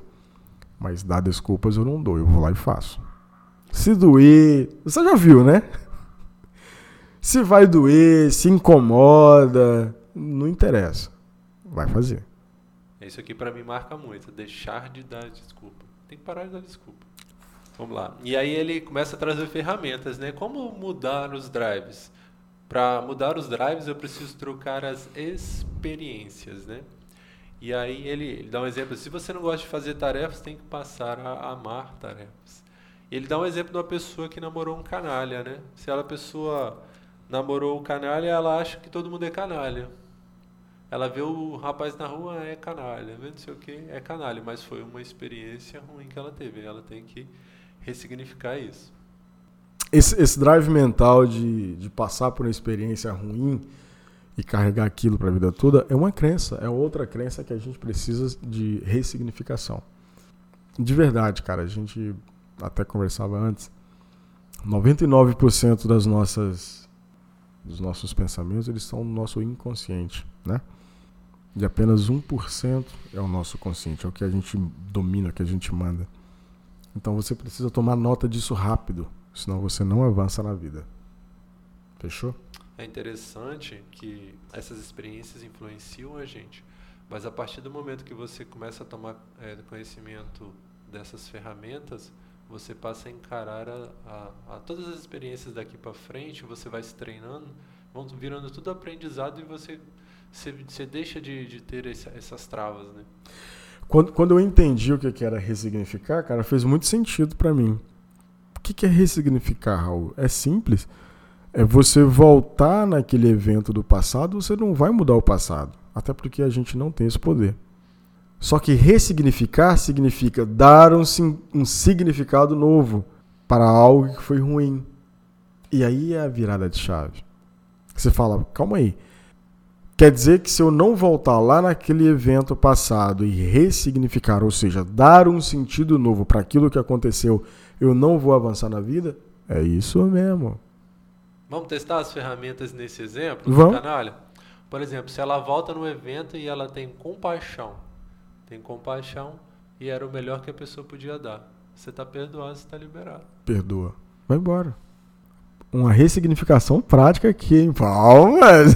Aí, ó. Eu acho que essa questão de colocar em prática Sim. facilita muito o Facilita. né? Facilita. É porque às vezes as pessoas é, é, colocam muito mito, né? Ah, não, é porque isso aqui é algo que é assim que tem que fazer e tem que ter não sei quantos anos. Não, querido, ressignificar isso, é voltar naquele evento. É claro que tem algumas chaves que a gente não pode deixar de falar, né?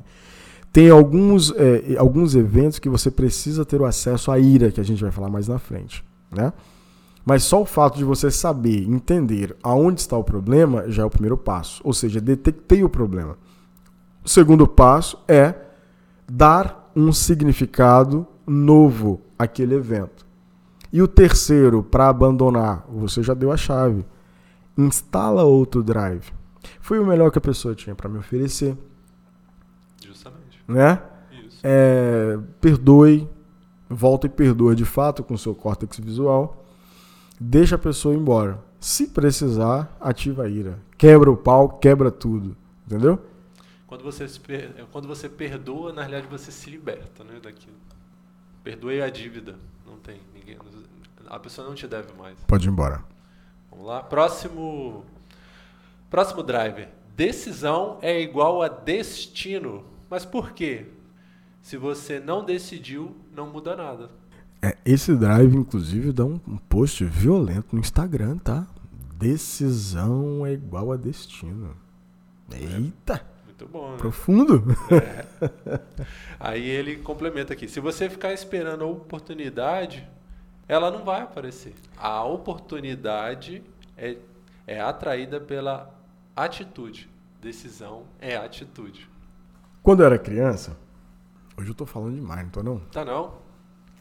Quando eu era criança, eu, eu ouvi por várias vezes aquela expressão assim. A oportunidade é, é figurativo, né? Se você é homem, você vai entender que é uma mulher. Se você é uma mulher, você vai entender que é um homem. A oportunidade é uma mulher pelada, careca, com um chumaço de cabelo, toda ensaboada, que passa correndo na sua vida, que passa correndo na sua frente apenas uma vez na vida. Se você não agarrar, você perde. Este foi um drive que foi instalado em mim quando eu era criança. Cara, e você pira que eu não fiz muita coisa na minha vida porque eu esperava a oportunidade de bater na minha porta? Você acredita nisso? Você me falando, eu acredito.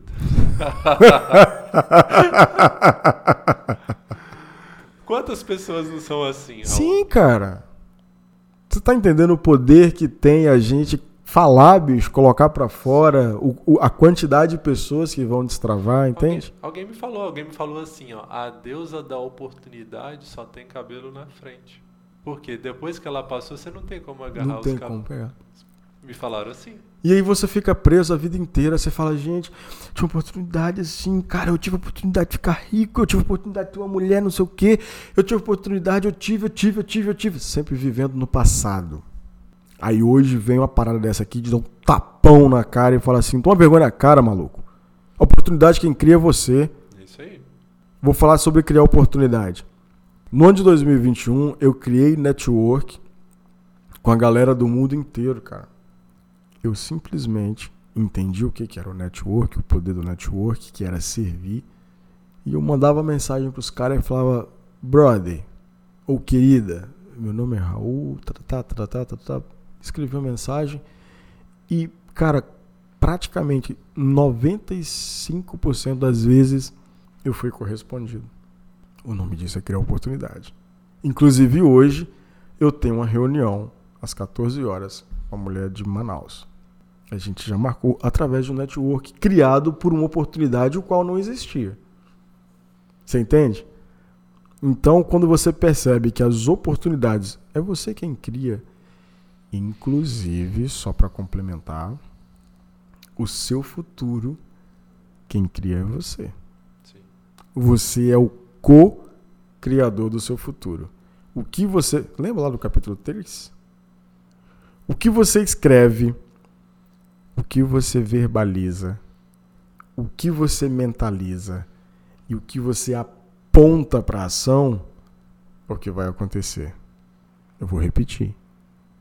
O que você escreve, o que você verbaliza, o que você visualiza e o quarto passo fecha, o que você aponta para ação é o que vai acontecer. Isso é bárbaro, bicho. Poderoso. Próximo driver. O feito é melhor que o perfeito. Isso a gente já falou que a gente estava comentando sobre perfeccionismo, né? Perfeccionismo é um defeito. Vamos seguir para o próximo? Você é pior do que as pessoas podem imaginar. Isso aqui eu acho que a gente precisa de um exemplo, né? Ele traz um exemplo do no livro, ele fala assim, ah, alguém chega, o autor está numa conversa e fala assim, fulano, eu estou decepcionado com você. Charles Spurgeon. Aí ele fala assim, se você souber o tanto que eu sou pior do que isso, você não estaria falando isso comigo. Cara, não vou mentir para você essa parada de eu sou pior do que você imagina, isso é libertador.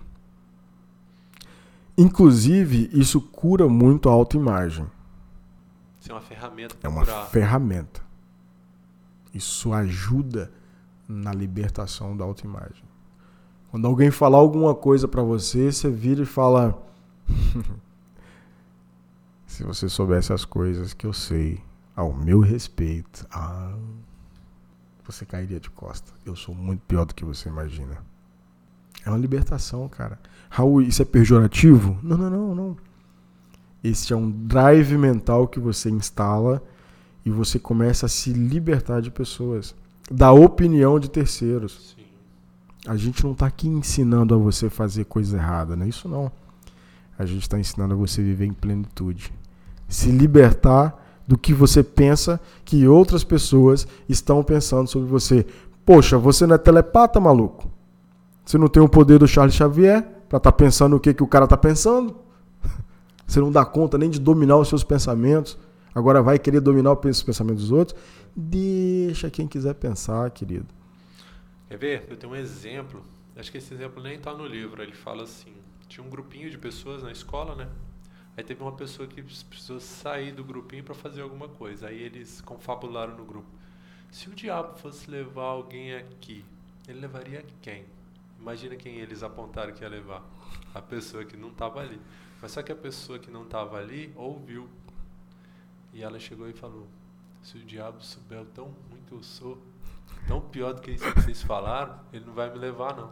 Então, olha que def... isso é para mim uma defesa mental, não é verdade? É, cara, mas é, é justamente por isso que este capítulo chama Drive Mental. É. Isso aqui são defesas que você começa a instalar, cara, e você fica literalmente insuportável em cima da terra. Só para você que está me ouvindo, insuportável são pessoas que não cabem no suporte dos outros. Isso aqui. Isso é muito bom. É muito bom. Isso aqui é mais do que um drive, é um firewall, né? Ai, garoto, outro, como diz meu filho. Quer ver um outro detalhe, assim? É, um exemplo da multa, esse exemplo está no livro, né? Ele fala assim, o cara chegou uma multa para ele, aí a primeira coisa que a pessoa se putz, vou ter que pagar a multa. Aí ele fala assim, nossa, ainda bem que chegou só uma, né? Porque se fosse chegar todas... Se chegam todas, se chegam eu tava todas, ferrado tão pior do que eu sou do que só essa multa, né? Então, quer dizer, olha, olha como é que você encara as coisas de forma diferente, né? Aí você muda a, a, a, dinâmica de como o cérebro encara a realidade. Eu acho, eu acho interessantíssimo. Esse é o 12Cast, Clube do Livro 12Cast. Fique à vontade, comente, compartilhe. Isso aqui não é natação, isso aqui é mergulho. Então pegue o seu papel e caneta, fique à vontade. Dirigindo a bancada, o senhor Anderson, o governante. E eu como convidado aqui, né, igual um neném, um menino. Raul Leal, tô contigo. Siga-nos siga no Instagram, 12cast, isso é muito bom, tá? E sugestione os próximos livros Próximo capítulo, querido. Tem mais alguma observação que você quer fazer? Tem mais um driver mental. Então manda ver, cara. Isso aqui é seu. Vamos lá. Você precisa errar muito, mas nunca nas mesmas coisas. Nunca nas mesmas coisas. Erre. Erre muito. Nunca nas mesmas coisas. Esse drive mental, Anderson, ele está ligado diretamente com a questão do ser perfeccionista. Ou melhor, de deixar de ser perfeccionista. Por quê? Cara, nós aprendemos que a gente não pode errar. Isso é uma, uma toxina gigantesca. Nós temos o direito de errar. A única coisa que não pode acontecer é errar nas mesmas coisas. Aí já é burrice. Mas pode errar. Por que, que Davi era o homem segundo o coração de Deus? Porque não há relatos que Davi errava nas mesmas coisas. Ele errava, voltava para Deus, pedia perdão, reconfigurava e não errava de novo nas mesmas coisas. Mas ele não deixou de errar em momento algum. Inclusive eu quero abrir um parêntese para Davi entre Davi e Saul. Se formos parar para analisar a história de ambos, o Saul foi um cordeirinho na presença de Davi, comparando um com o outro, né? Saul passou uma vida inteira, praticamente inteira, agradando a Deus. Morreu ruim na fita. O Davi era um homem de guerra. Ele matava até criancinhas. Era um homem de guerra. Quem for bom em história que estiver me ouvindo aí vai entender o que eu estou falando. O homem de guerra, ele destrói tudo, inclusive até a terceira geração, justamente para que essa geração não volte contra o seu reinado. E Davi fazia isso. Só que o Saul ele vacilou nas mesmas coisas e o Davi não errava. Então o drive que eu tenho para te ensinar, para aprender junto com você, na verdade, né? Quando a gente ensina, a gente aprende duas vezes. Erre muito. Nunca nas mesmas coisas. Isso é, isso é libertador e a gente volta numa outra parte do início do livro sobre com medo de falhar em público. Né? Então você não está proibido de errar. É, mas erra uma vez, aprenda e não erre mais. É, a questão dos drives mentais, ele, ele, dá, ele faz uma passagem até de Jesus, né? Ele fala que Jesus foi tentado no deserto e o, o diabo pergunta: Vocês não está com fome? E ele, e ele olha, não só de não só de, só de pão, pão, viverá o homem, mas de toda da palavra que, que vem da boca de Deus. Né? Então, quer dizer, ele tinha, ele tinha os drives instalados. Né? As respostas eram rápidas, então, porque os drives já estavam instalados. E aí ele, ele cita, inclusive, que os, os, os drivers são baseados em princípios. Né? Sempre. E não em regra. Vamos avançar? Vamos. É, tem um drive aqui que eu achei. Eu, eu até postei ele no meu Instagram ontem, que é o sucesso é a soma de todos os seus fracassos. E quando eu, eu, eu olho para esse drive, eu lembro do Soichiro Honda. Na hora. Você conhece a história do Soichiro Honda? Ah, Soichiro Honda é o dono da Honda, né? Ah, Lá no Japão. Cara, quanta doideira aquele cara precisou fazer antes de obter o sucesso. Vamos melhorar a situação? Vamos falar de um Thomas Edison. Quantos fracassos aquele homem teve? Vamos melhorar a situação? O Raul Leal. Quantos fracassos esse cara teve para estar aqui? Quando eu olho para trás, eu falo, cara, o negócio começou a fazer sentido. Para você começar a andar, às vezes você cai. E é normal cair. Só que a gente não quer cair. Eu ouvi uma. Eu ouvi, inclusive o, o Mário Sérgio Cortella falou uma vez, e eu instalei esse drive em mim, crescer dói. Toda vez quando eu estou incomodado com alguma coisa, eu coloco esse drive para fora. Crescer dói. Aprender dói, maluco. Dói. Pra, pra gente estar tá gravando esse podcast aqui, ontem foi um dia de dor. É verdade. Você entende? Pra gente estar tá aqui literalmente gravando, tivemos outras dores. A gente precisou vencer. Para tudo na vida. Monte Serra precisou de dor, não precisou? precisou? Ah, Raul, não precisa não. É, às vezes realmente não precisa. Só que quando se tem a dor, a vitória tem um sabor diferente. Sim. Por exemplo, poderíamos locar um helicóptero e descer lá em cima? É uma possibilidade, né? É uma possibilidade, a gente só não poderia porque a gente não tem dinheiro. Na verdade, a gente tem dinheiro para isso. Olha o outro drive aí. A gente tem o dinheiro para isso. A única diferença é que não, não estamos na posse dele. Esse é um drive que a gente precisa entender. Lembra que a gente falava lá atrás? Quando você fica falando que não tem, não tem, não tem, você retroalimenta. Então nós temos o dinheiro. A gente só não está em posse dele nesse momento agora. Muito bom esse capítulo, driver mental vale a pena voltar e repassar tudo de novo, tá? Vamos seguir? Bora. No capítulo 10 nós vamos ver sobre a maior viagem da vida e a maior viagem da vida que você tem para fazer é para dentro de si mesmo, né? Que ele, ele destaca aqui pontos que a sociedade valoriza as pessoas que têm algo, mas você precisa mudar isso, você precisa primeiro ser e não ficar pensando só no ter, né?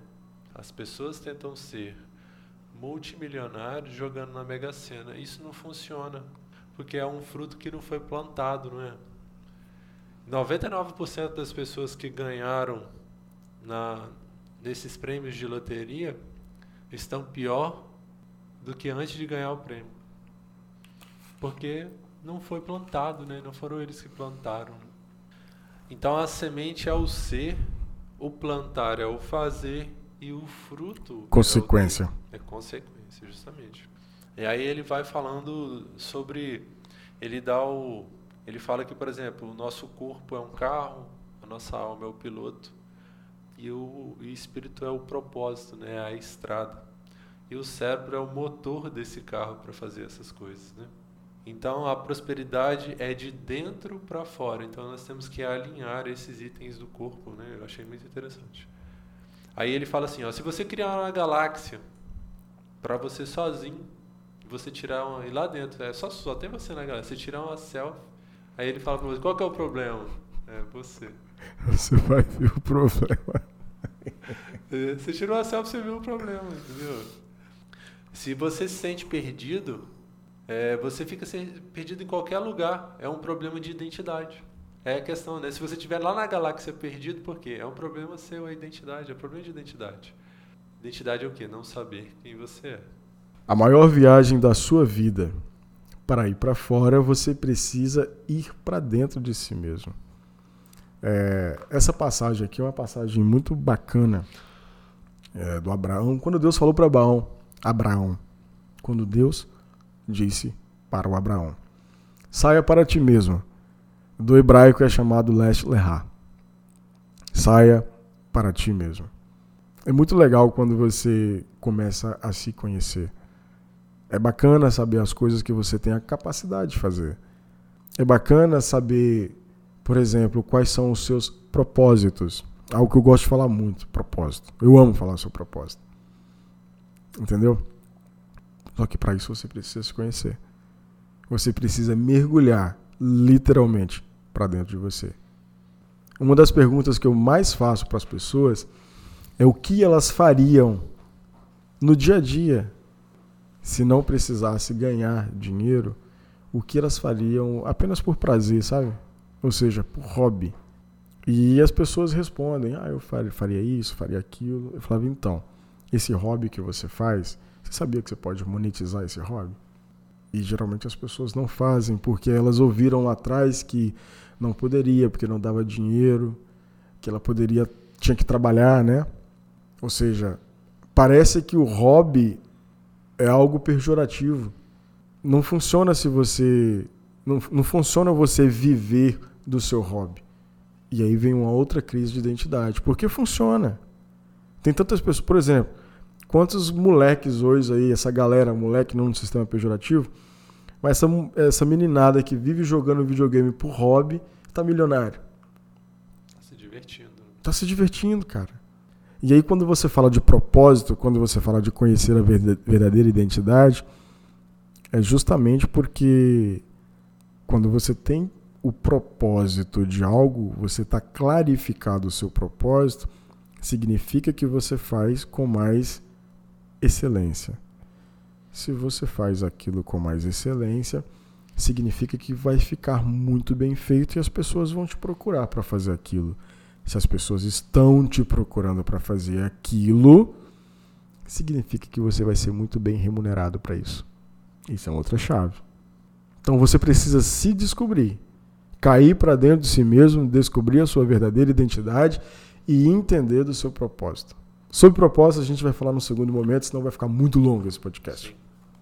Essa parada do multimilionário aí é muito interessante, sabe por quê? O que, o que a gente mais vê no dia a dia são pessoas querendo ficar ricas. Isso prova que elas não têm uma identidade clarificada. Quem tem uma identidade clarificada, ele não quer ficar rico. Sabe por quê? Porque ele já é rico. Já, é, é aquela prosperidade que a gente estava falando. Ele já é rico. Mas, Raul, talvez é, você é hoje, hoje, no dia 18 ou 19 hoje? 18. Hoje você pode falar para mim assim, mas Raul, hoje, no dia 18 de janeiro de 2022, você não tem posse de tanto dinheiro. Eu falo, perfeito mas eu sou muito rico. Você já deu a resposta. Eu não tenho posse agora de tanto dinheiro.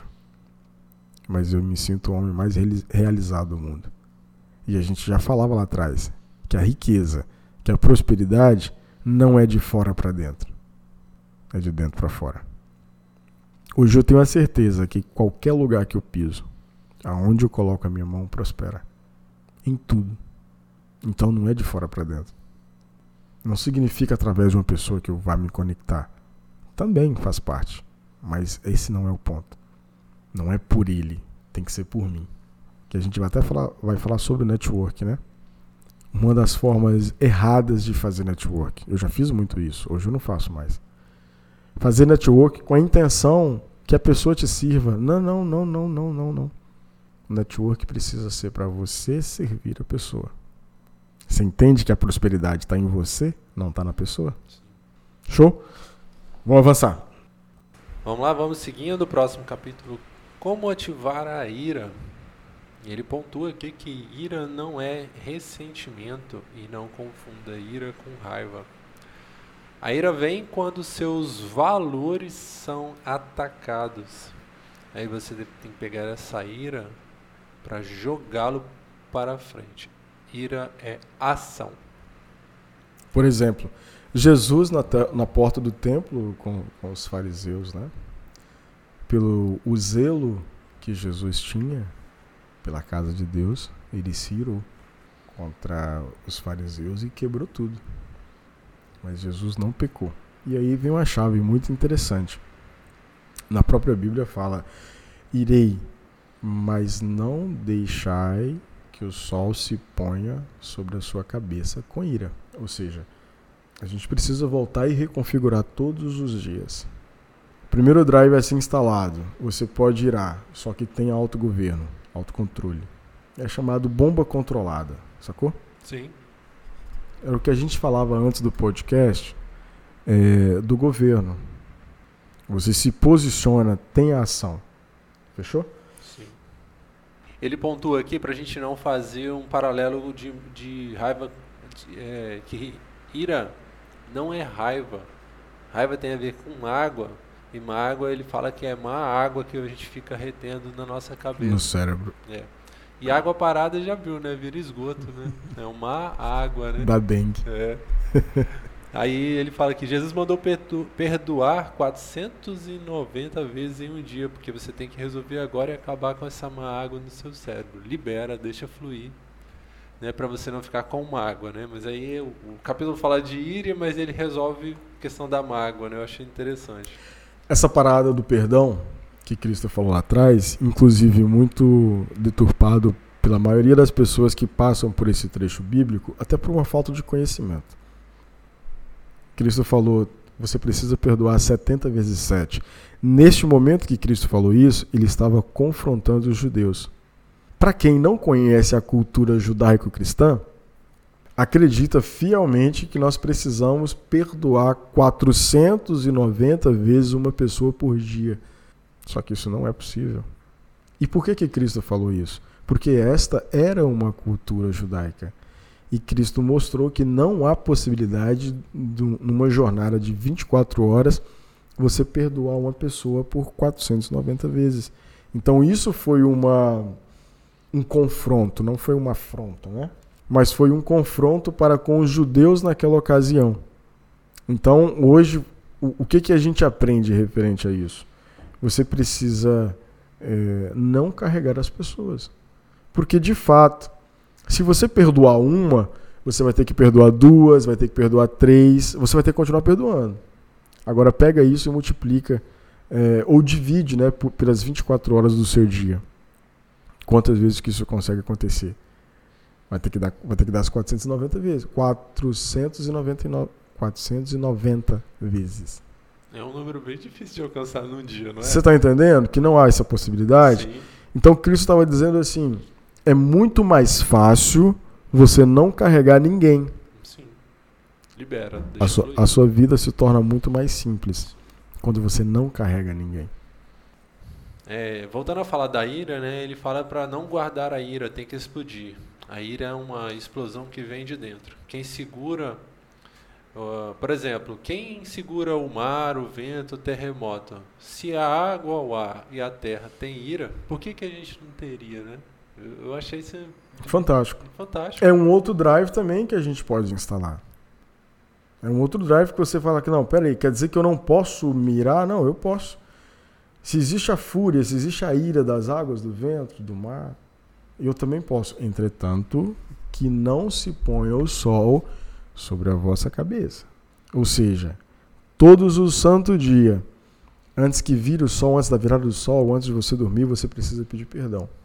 Você precisa deixar aquilo para trás. Essa parada da ira é muito importante. É, é assim: no nosso cérebro, quando você está com raiva, você tem até de apneia, né? Falta de oxigenação no cérebro, chega até 7 segundos. Não sei se você sabe disso. Não. Quando acontece alguma coisa assim, que você fica. que as vistas escurecem, se você conseguir passar dos 7 segundos, se você conta, Sabe por quê? Olha que, olha que chave interessante. Sabe por que, que as pessoas falam assim? Conta até 10. Respira. Conta até 10.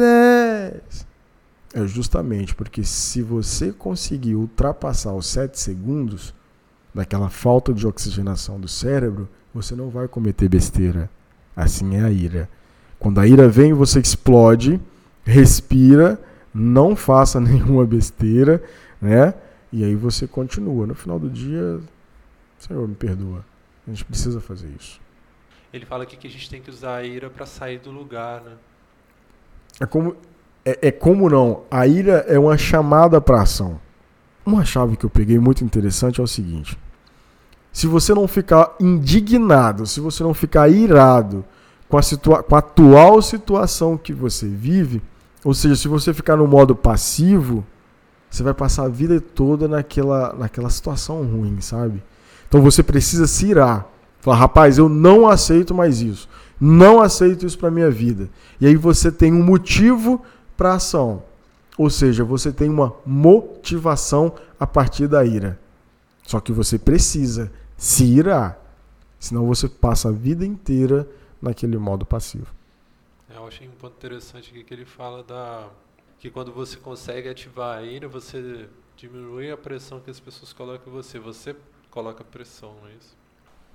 Eu achei interessantíssimo. Teve um, teve um ditado japonês do filme O Ninja Assassino que ele fala justamente assim: A sua fraqueza incita a minha força. Vou repetir: A sua fraqueza incita a minha força. Isso quer dizer o quê? Cada vez que eu tenho essa ativação da ira, você se mostra mais fraco e eu me torno mais forte. É esse boom que você acabou de dizer aí. Sacou? Sim. Próximo capítulo, então, ele. O nome do capítulo é Fast Action ou Ações Rápidas. Veja, sinta, pense e faça. Se você for perfeccionista, não consegue fazer ações rápidas e sair do lugar tem que deixar de ser centralizador também e aprender a delegar. E isso é usado em várias corporações, ele pontua, né? É o tal do VF. Veio, Veio fazer. Veio fazer. Viu, faz.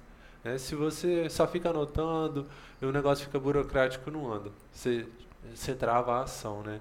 Por isso que eu achei muito interessante essa questão do ação rápida. Vê e faz. E você sai fora do, do burocrático. É, esse capítulo aqui, ele veio muito de um, um princípio que eu gosto muito de estudar e gosto de ensinar, que é o princípio da diligência. Cara, quando você começa a aprender princípios, sua vida muda. Você que estudou direito, você sabe o que é diligência. A pessoa que é diligente, ele é muito bem sucedido em tudo que ele faz. Inclusive, o diligente, ele confronta diretamente aquilo que Salomão sempre batia lá em Provérbios, que é o preguiçoso. O diligente é um antônimo do preguiçoso. E na Bíblia fala que o diligente sempre prosperará. Olha que engraçado. Então, se eu puder resumir o capítulo 12 em seja diligente, eu resumo com essas palavras. Porque é muito bom. Seja diligente em tudo. Ver e fazer, ver e fazer, ver e fazer. Executa. E aqui no, na contracapa tem uma frase muito top que é o seguinte: Seja simples, mas não simplório. Seja simples, mas não simplório. Ser simples é o que estamos falando desde o início do livro referente a não ser perfeccionista. Você se implora fazer de qualquer maneira. Ah, vou fazer esse negócio assim de qualquer maneira. Ser simples é executar. Faz, se errou, reconfigura e aí a terceira ação que é a adaptação. Adaptação. Perfeito? Perfeito. Faz, reconfigura e adapta.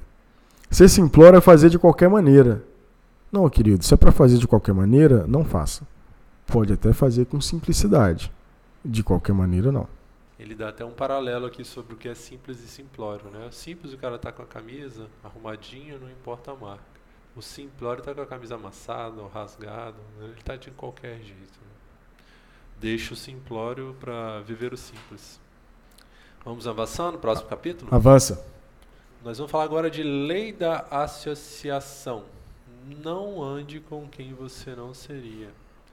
Você é a média das cinco pessoas com quem você convive. E isso é muito verdade, né, Raul? Eu vou, eu vou avançar aqui, eu vou continuar avançando. Esse fala... capítulo eu não vou falar nada. Eu, ah. eu só quero que você. Esse capítulo eu prometo. Vai lá. É, ele fala aqui que se você conectar com outras pessoas e se associar, vai trazer 85% dos seus resultados.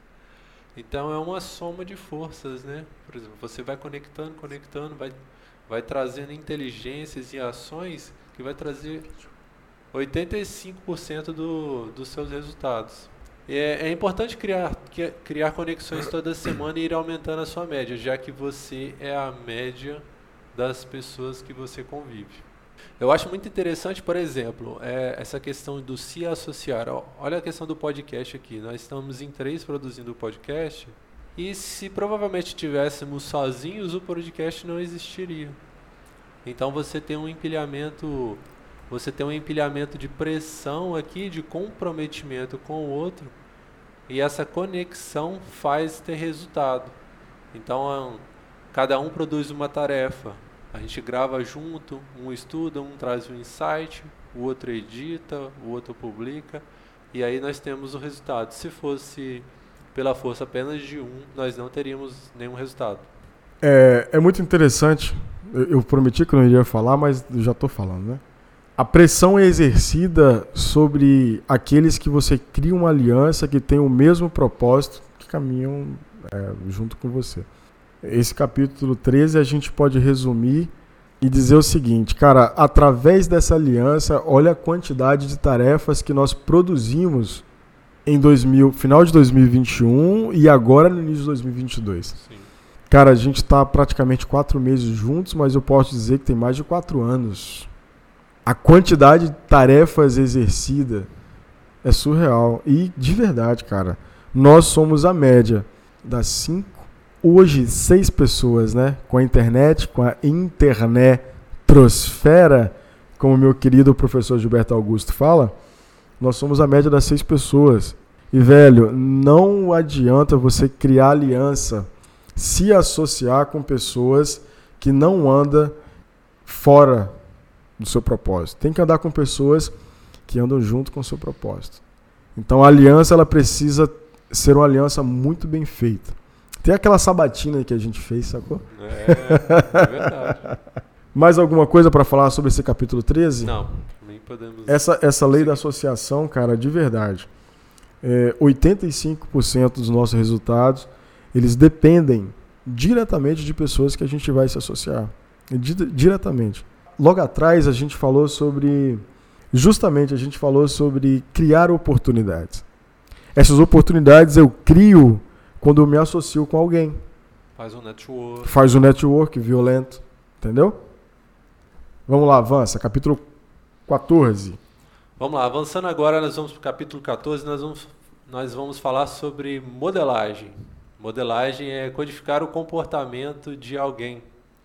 Então, quer dizer, várias formas de modelar. A principal é você enxergar a forma como alguém faz algo, não é verdade? Outra forma é se conectar e começar a fazer igual para ter os mesmos sentimentos. E uma, uma outra forma ainda é sair da forma de fazer da outra pessoa e criar uma terceira via. Você sai da sua forma, sai da forma do terceiro e cria outra, outra rota, observando os comportamentos de quem você está modelando. Eu acho que isso aí é, é um detalhe é, surreal de, de, dessa questão da modelagem. Eu lembro, eu lembro que a gente falava sobre, sobre modelagem e a, a modelagem, ela, as pessoas confundem muito com o fato de copiar. Copiar. Isso. Embora seja, a modelagem inicialmente é uma cópia. Principalmente para quem não tem experiência nenhuma, que não sabe o que fazer, é uma cópia. Só que aí vem a essência da coisa. Quando você começa a entender o que, que é a modelagem, aí você já desconfigura aquela parte da pessoa que é a identidade dela. A gente está falando muito sobre identidade. Você desconfigura aquela parte da identidade da pessoa e aí você passa a colocar a sua identidade. E aí deixa de ser o terceiro e aí vem a pitada do seu eu. E você pode modelar a sua vida inteira. Quer ver um detalhe interessante que ele fala no livro? Por exemplo, você vai modelar uma pessoa, você não precisa modelar tudo que ela faz. Por exemplo, é uma pessoa que você tem como inspiração no casamento. O casamento é um detalhe, é uma área da vida dele que você se inspira. Pô, o casamento de, daquela pessoa é muito bacana. Eu quero me inspirar na forma como ele conduz o casamento, como ele, como ele trata o seu dentro da sua família. Então você está modelando. Modelando o que? Apenas aquele detalhe. Mas aí, aí vem outro, outro parâmetro que o livro traz para a gente, que é data. Você... Coloque uma data. Justamente. Coloque uma data. Pra, não, você não pode ficar de, debaixo dos pés das pessoas modelando o resto da vida, senão você fica escravo. Sim. É, você cria uma admiração por aquela pessoa e aquela pessoa fica sempre mai, maior que você. Então a modelagem é, coloca uma data final e acabou e ponto. A, a palavra que eu estava buscando era admiração. Se você não botar data, você fica admirado com aquela pessoa, com admiração, e você fica debaixo dela.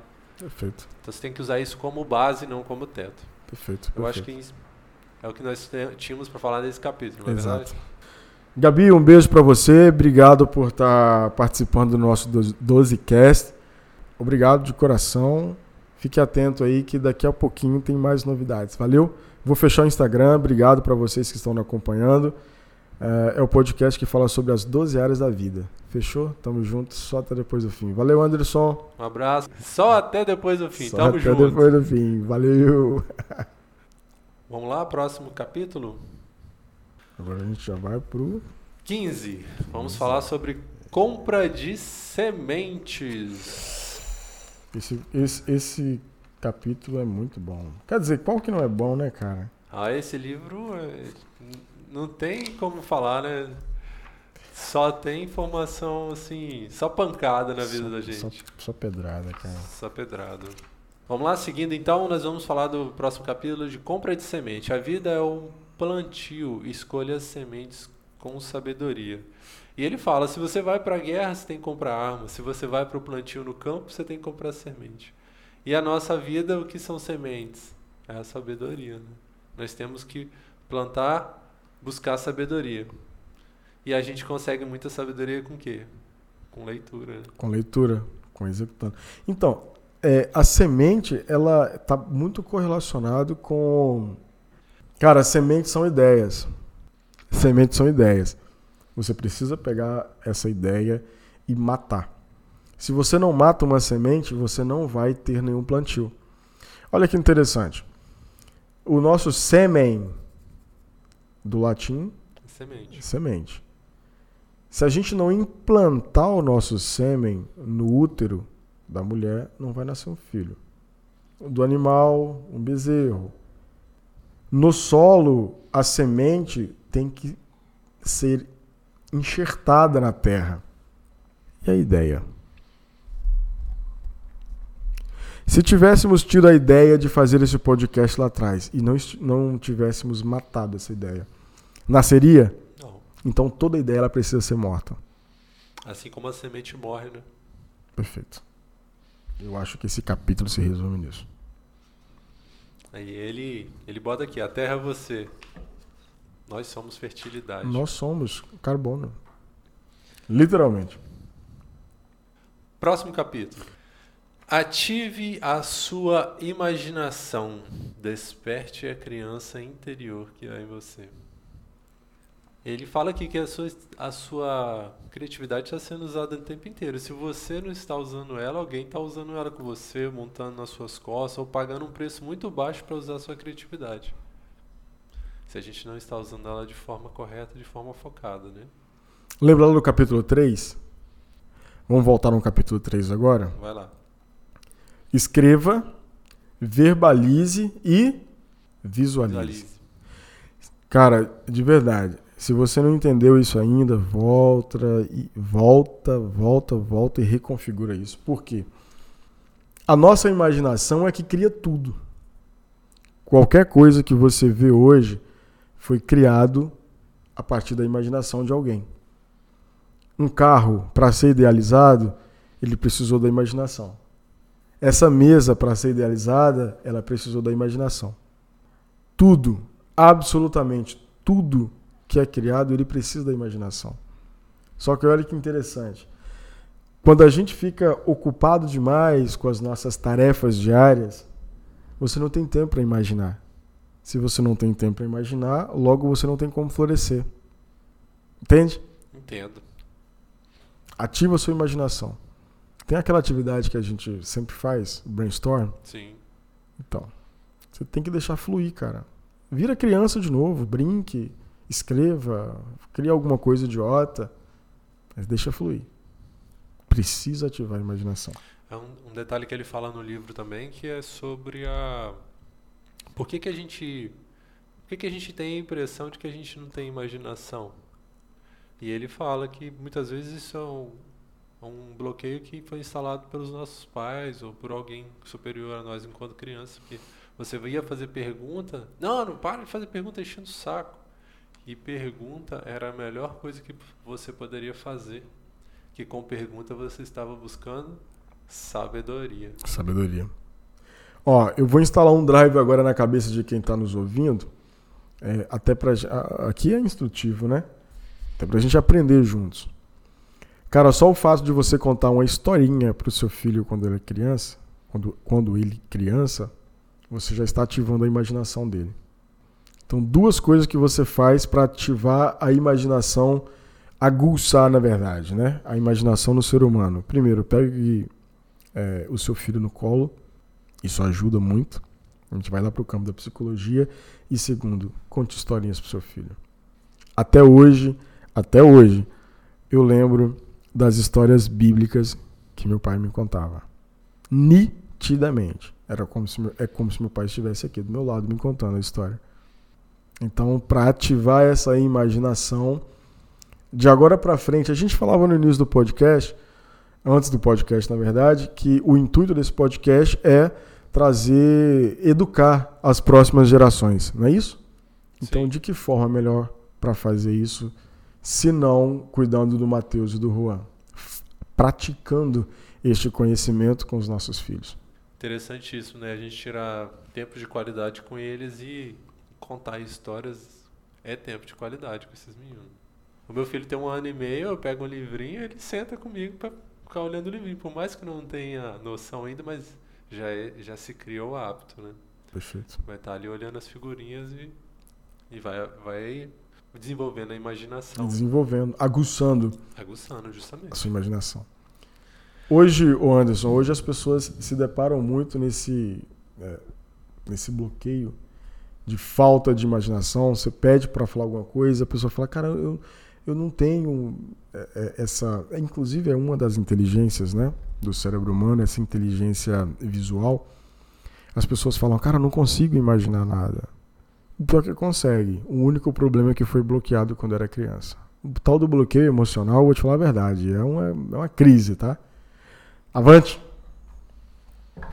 Aí ele, ele fala aqui no livro ainda que a criatividade é o estado natural do seu cérebro. Por exemplo, a fé. A fé, como é que usa a fé? É com imaginação, né? Eu achei muito interessante essa parte.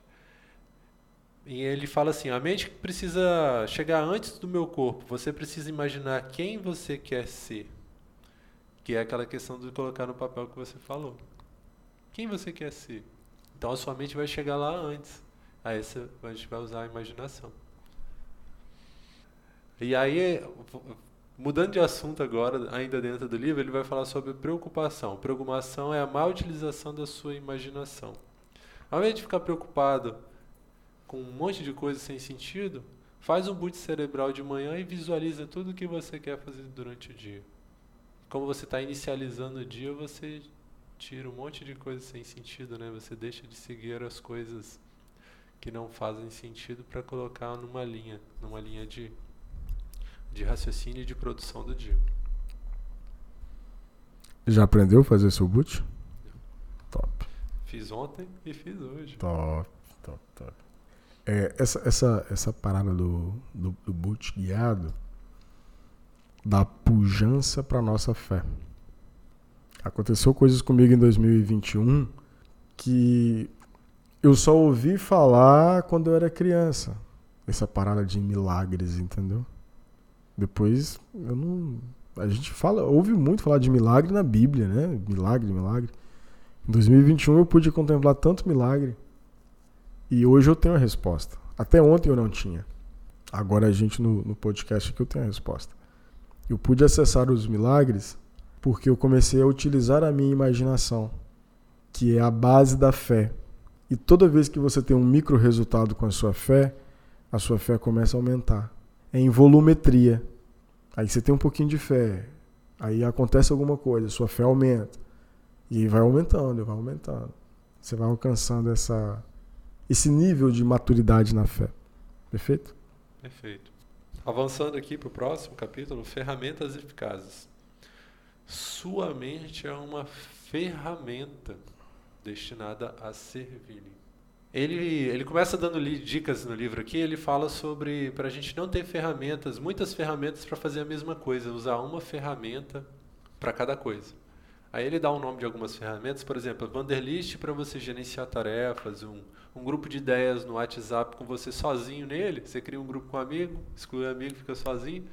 Para você ter os seus, suas ideias, os seus insights, né? Você deu a ideia na hora, grava um áudio, tira uma foto, faz uma anotação e já programa a tarefa. Isso eu achei muito legal. Mapa mental, mapa mental, acho que você pode falar de mapa mental, acho que você gosta. Ah, eu gosto muito do, do, dos mapas, até por uma questão sinestésica das cores, né? Então ajuda muito. Até nos meus rascunhos aqui eu gosto de fazer com canetas diferentes, com pincel diferente, que ajuda, aguça, né? É, consegue pegar cada parte do nosso cérebro para a gente avançar e ajuda também na criatividade.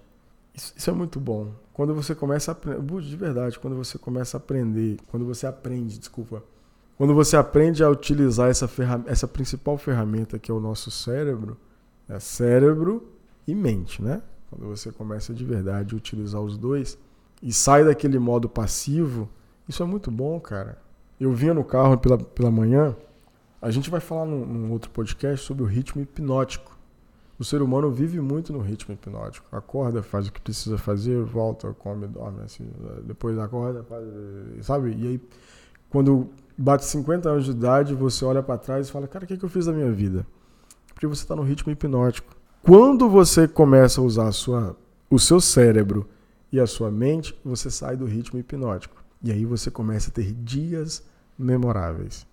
Porque você se colocou para fazer algo, as tarefas, realiza no final do dia, descansa no dia seguinte, começa tudo de novo. Detalhe sobre, vou voltar falando sobre o mapa mental, ele fala assim que você consegue condensar muito conteúdo numa, numa, num espaço pequeno usando palavras-chave, né? Eu achei isso um, um, detalhe que ajuda muito. Você está com às vezes muita escrita para fazer, você condensa, tira só os tópicos, só para você rememorar, rememorar, né? Isso. E aí de um, de um livro você coloca talvez é, um, dois mapas mentais, você consegue, que é o que a gente está fazendo aqui, né? Uhum. Aí você consegue reter toda aquela informação em um, um curto espaço de. Aí ele fala do, do agenda Google para colocar apenas eventos, compromissos, etc. O Zero Paper para fazer uma organização financeira. Que são dicas né, que, o, que o ouvinte pode usar aqui e aplicar na vida, são tarefas. Né? Perfeito. E o autor ainda destaca que a melhor ferramenta que ele conhece é a apresentação de resultado. o resultado é o quê? É o número do. É o número. É o, número. É o cálculo, né? Você, quando você consegue ter um, um, um, cálculo no final, um número no final, desculpa, o resultado de um, de um, de um cálculo, é, essa é a melhor ferramenta de todas.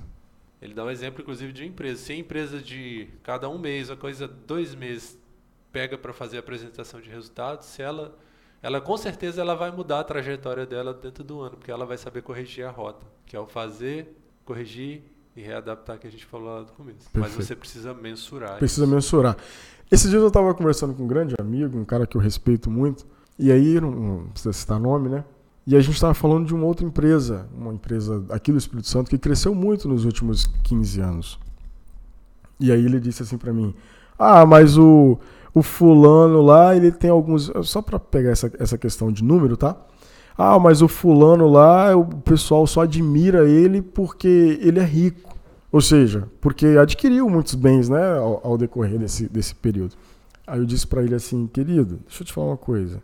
Não é porque ele é rico não é porque ele adquiriu os bens, é porque ele tem resultado. Ninguém respeita quem não tem resultado.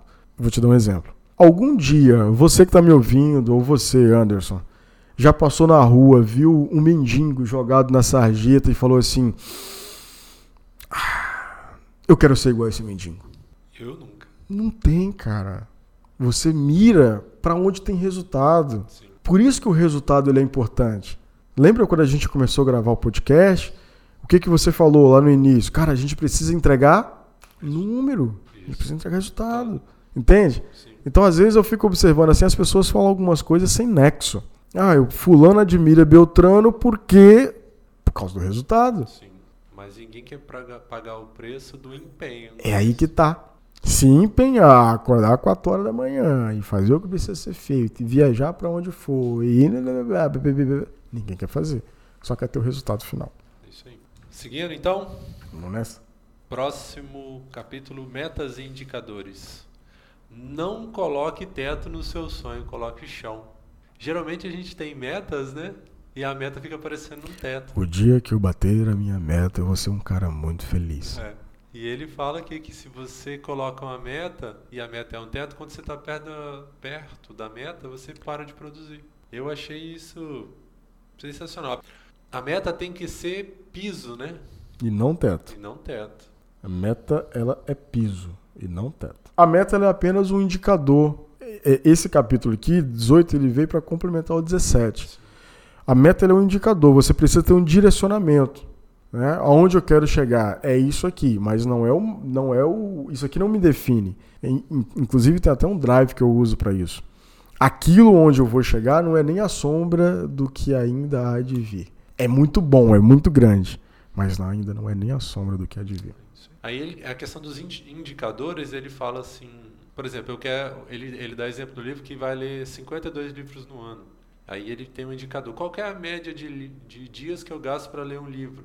Ah, 5,8 dias para fazer a leitura de livro. Isso Número, é um né? indicador. Porque aí você tem como mensurar se se o que você está colocando para você fazer é mensurável, se dá para fazer, se tem prazo, você consegue colocar, escrever e ser assertivo. Volta em vários capítulos que a gente falou, né? É, por exemplo, ah, eu vou ler 52 livros é, no ano, né, que é o que a gente se propôs a fazer. Mas quantas páginas você consegue ler na hora, em, em uma hora, né? Quantos capítulos você consegue ler num dia? Porque às vezes você. A, a, o ser humano tem muito disso. Coloca algumas metas que são surreais. Porque não soube usar um indicador. Não sabe usar um indicador. Então você precisa ter essa, essa questão do, cara, então, vai dar o que dá o que dá, mas eu vou realizar. Eu vou me colocar para fazer isso. E aí vem aquela coisa que você falou anteriormente, né? As pessoas às vezes querem, querem conquistar algo, mas não têm a, a sensibilidade de entender que ela precisa se colocar em movimento para executar. Isso aí. Isso aí resume. Próximo capítulo, então, é, penúltimo capítulo, ele fala sobre passar adiante. Não segure a bênção que está sobre você. e o ator fala aqui que ele nunca viu ninguém explodir sem passar adiante, sem transbordar, né? É. Eu posso falar? Pode, deve. Cara, o poder do transbordo, né? Às vezes você tem uma informação e, e se acha o, o fodão por adquirir aquela informação. Mas não sabe você que você não é detentor daquela informação. É sempre, cara, sempre maior é o que serve. Cristo já falava isso lá atrás. Falava lá atrás, não, deixou escrito pra gente, né? E continua falando até hoje em nossos corações: maior é o que serve. Então, enquanto você não entender que você precisa servir as pessoas, inclusive com essa quantidade de informação que tem dentro da sua cabeça, existe uma grande probabilidade que você não avança. E aí eu vou revelar um segredo para quem está nos ouvindo agora. Esse é o motivo de a gente fazer o nosso podcast. Foi através desse livro aqui. A questão do transbordo. Transborde, cara. Quantas pessoas vão ouvir, não me interessa. Quantas serão transformadas, não é da minha responsabilidade, não é da minha conta. O que é da minha conta, o que é do meu, da minha responsabilidade, autorresponsabilidade, é executar. E aqui está a execução. Isso que você falou, eu não tinha consciência disso até pouco tempo atrás, né? quando a gente começou a ler, começou a conversar sobre. Porque muitas vezes você vê empresas falando, ah, tem segredo industrial, tem aquilo, né? Ninguém quer compartilhar, isso é um segredo e tal, tal, tal. Mas aí quando você vê que na toda a evolução tecnológica que a gente tem é empilhamento de conhecimento que foi passado para frente, não faz sentido você ficar guardando tudo, né? Tem que passar tem que passar para frente. É como se fosse um rio, né? O rio, não, o rio a tendência dele é fluir, ele vai fluir lá para baixo. Se você represar, o que, que acontece com a água represada? Vai estragar, a gente já falou isso aqui. E o peixe não sobe, não vem fruto. Né? Fruto é o peixe subindo no rio. Se o rio flui, o peixe vem subindo e vem, vem voltando. E você tem que deixar fluir. Ele até fala aqui, eu, eu, eu deixo um monte de segredo com os colegas meus, colegas meus, amigos meus ganham dinheiro, só que eu vou lá, faço esforço e aprendo coisas novas. E, e, e o negócio vai crescendo. Ah, sabe o que é mais engraçado? Quando, quando a gente descobre essa chave, é, no início, Anderson, é todo mundo igual, tá? No início, todo mundo igual. Cara, eu não posso falar tudo porque as pessoas vão pegar as minhas ideias, aquela coisa toda. Só que, olha só, quanto mais você fala, mais você enche. É impressionante, cara. Quanto mais você fala, mais você enche. Quanto mais você fala, mais você enche. Você fala, eu não posso parar de falar. E literalmente, não pode. Se parar, canaliza aquela água e estraga. O rio precisa fluir todos os dias. E isso é muito bom. Só fechar o capítulo aqui, ele fala que é tarefa, né? Participe de mentoria, de palestra, de grupo de igreja. Que esses aí são locais que você vai deixar de ser acanhado e vai poder passar o bastão. Então você vai aprender e vai ensinar nesses lugares, né? Você, você tem que criar as oportunidades, né? Participando desses lugares você cria a oportunidade de passar o bastão.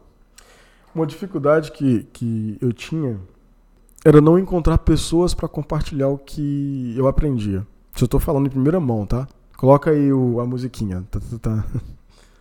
Eu não encontrava pessoas para compartilhar o meu, o meu conhecimento.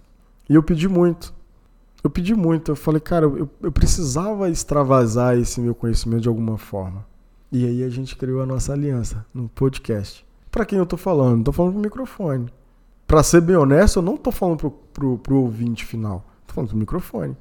Que vai chegar nos ouvintes e nos espectadores. Quanto será uma rua? Não sei. Já deixando fluir. Né? Tá tudo bem. Eu só preciso compartilhar isso. E com pressão agora. É. A partir de agora, na verdade, né? The Let the River Flow. Deixa o rio fluir. Deixa o rio fluir. Show. Vamos encerrar então? Último capítulo. Último capítulo. A gente vai encerrar da seguinte forma. Capítulo 20. Você está disposto a dar tudo que é por você? Jesus escolheu viver dentro de você, então cuide da casa dele. O capítulo 20 fala sobre o templo. E o templo reflete sobre uma das áreas da vida. Lembra que eu falei que é, lá no início, eu, eu quando a pessoa falou para mim que eu era narcisista, que eu cuidava bastante do, do, do, meu corpo, eu não tinha noção disso. E hoje eu, hoje eu faço com muito mais carinho, porque o meu corpo é templo do Espírito Santo. Eu preciso cuidar dele. Aí vem aquelas tarefas dos jejuns que a gente fala, né? De comer coisas certas. Comer não é só o alimento, é sólido e líquido. As coisas que a gente ouve, as coisas que a gente é, é, fala, né? Aquela questão da retroalimentação, as coisas que a gente vê. Sim. São chamadas janelas, né? A gente não vai entrar agora porque a gente já excedeu o tempo. Mas no outro podcast a gente fala sobre isso. E depois vem a questão das tarefas dos livros. A gente não precisa pontuar aqui cada um dos livros, mas eu espero que você que esteja nos ouvindo tenha degustado desse livro que a gente fez com muito carinho no dia 18 de janeiro de 2022. Literalmente a gente deixou o rio fluir e isso é muito bom. Vai, querido. Ele destaca um ponto aqui que ele fala que Jesus escolheu vir dentro de você. Cuide da casa dele. Então a nossa casa aqui, além de ser corpo, né? É corpo, alma, espírito. Sim, triuno, né? E essas ferramentas que a gente apresentou hoje, elas fecham né, em cuidar disso, né? Colocar pressão, colocar movimento na vida e cuidar da, do corpo, da alma e do espírito. Aqui dentro tem as ferramentas. E a gente aqui transbordou e fluiu. Eu fico muito satisfeito. Se mudar a vida de uma pessoa que ouviu o podcast ou podcast, eu já estou satisfeito. É isso mesmo. Considerações finais? Gente, muito obrigado por ouvir o nosso podcast. É, Clube do Livro 12Cast. Ficando por aqui, a gente encerrou mais um livro. É, o Pior Ano da Sua Vida, autor Pablo Massal. Um grande nosso grande mentor, né? Referência. Eu espero que vocês tenham gostado. se inscreva e deixa aqui também o seu comentário, deixa o seu joinha. Fechou? Obrigado pela sua participação. Anderson, faça as suas considerações finais. E, na verdade, eu quero te agradecer, cara. Eu quero te honrar. Muito. Eu fico. Não vou ficar triste, né? Mas o Johnny não está presente hoje, então eu quero honrá-lo também aqui, por uma questão de força maior. Mas eu quero honrar você. Obrigado. Obrigado é, por essa oportunidade, por essa aliança. Sem você, isso não seria possível. Fechou? Fechou. Eu também gostaria de agradecer. Me sinto honrado com o seu agradecimento, porque realmente essa aliança aqui faz a gente se movimentar, que são as coisas que a gente falou no livro, que a gente tem aprendido muito com o livro. Eu espero que o ouvinte também aprenda muito com o que a gente falou. Busque o livro, leia o livro e lembre de curtir, compartilhar. Lá na plataforma do Spotify tem como curtir agora também. Em breve teremos o vídeo. É, ah, no Spotify. Em breve. Então, eu deixo um grande abraço para você e até a próxima. Valeu, 12cast, o clube do livro das 12 áreas da vida.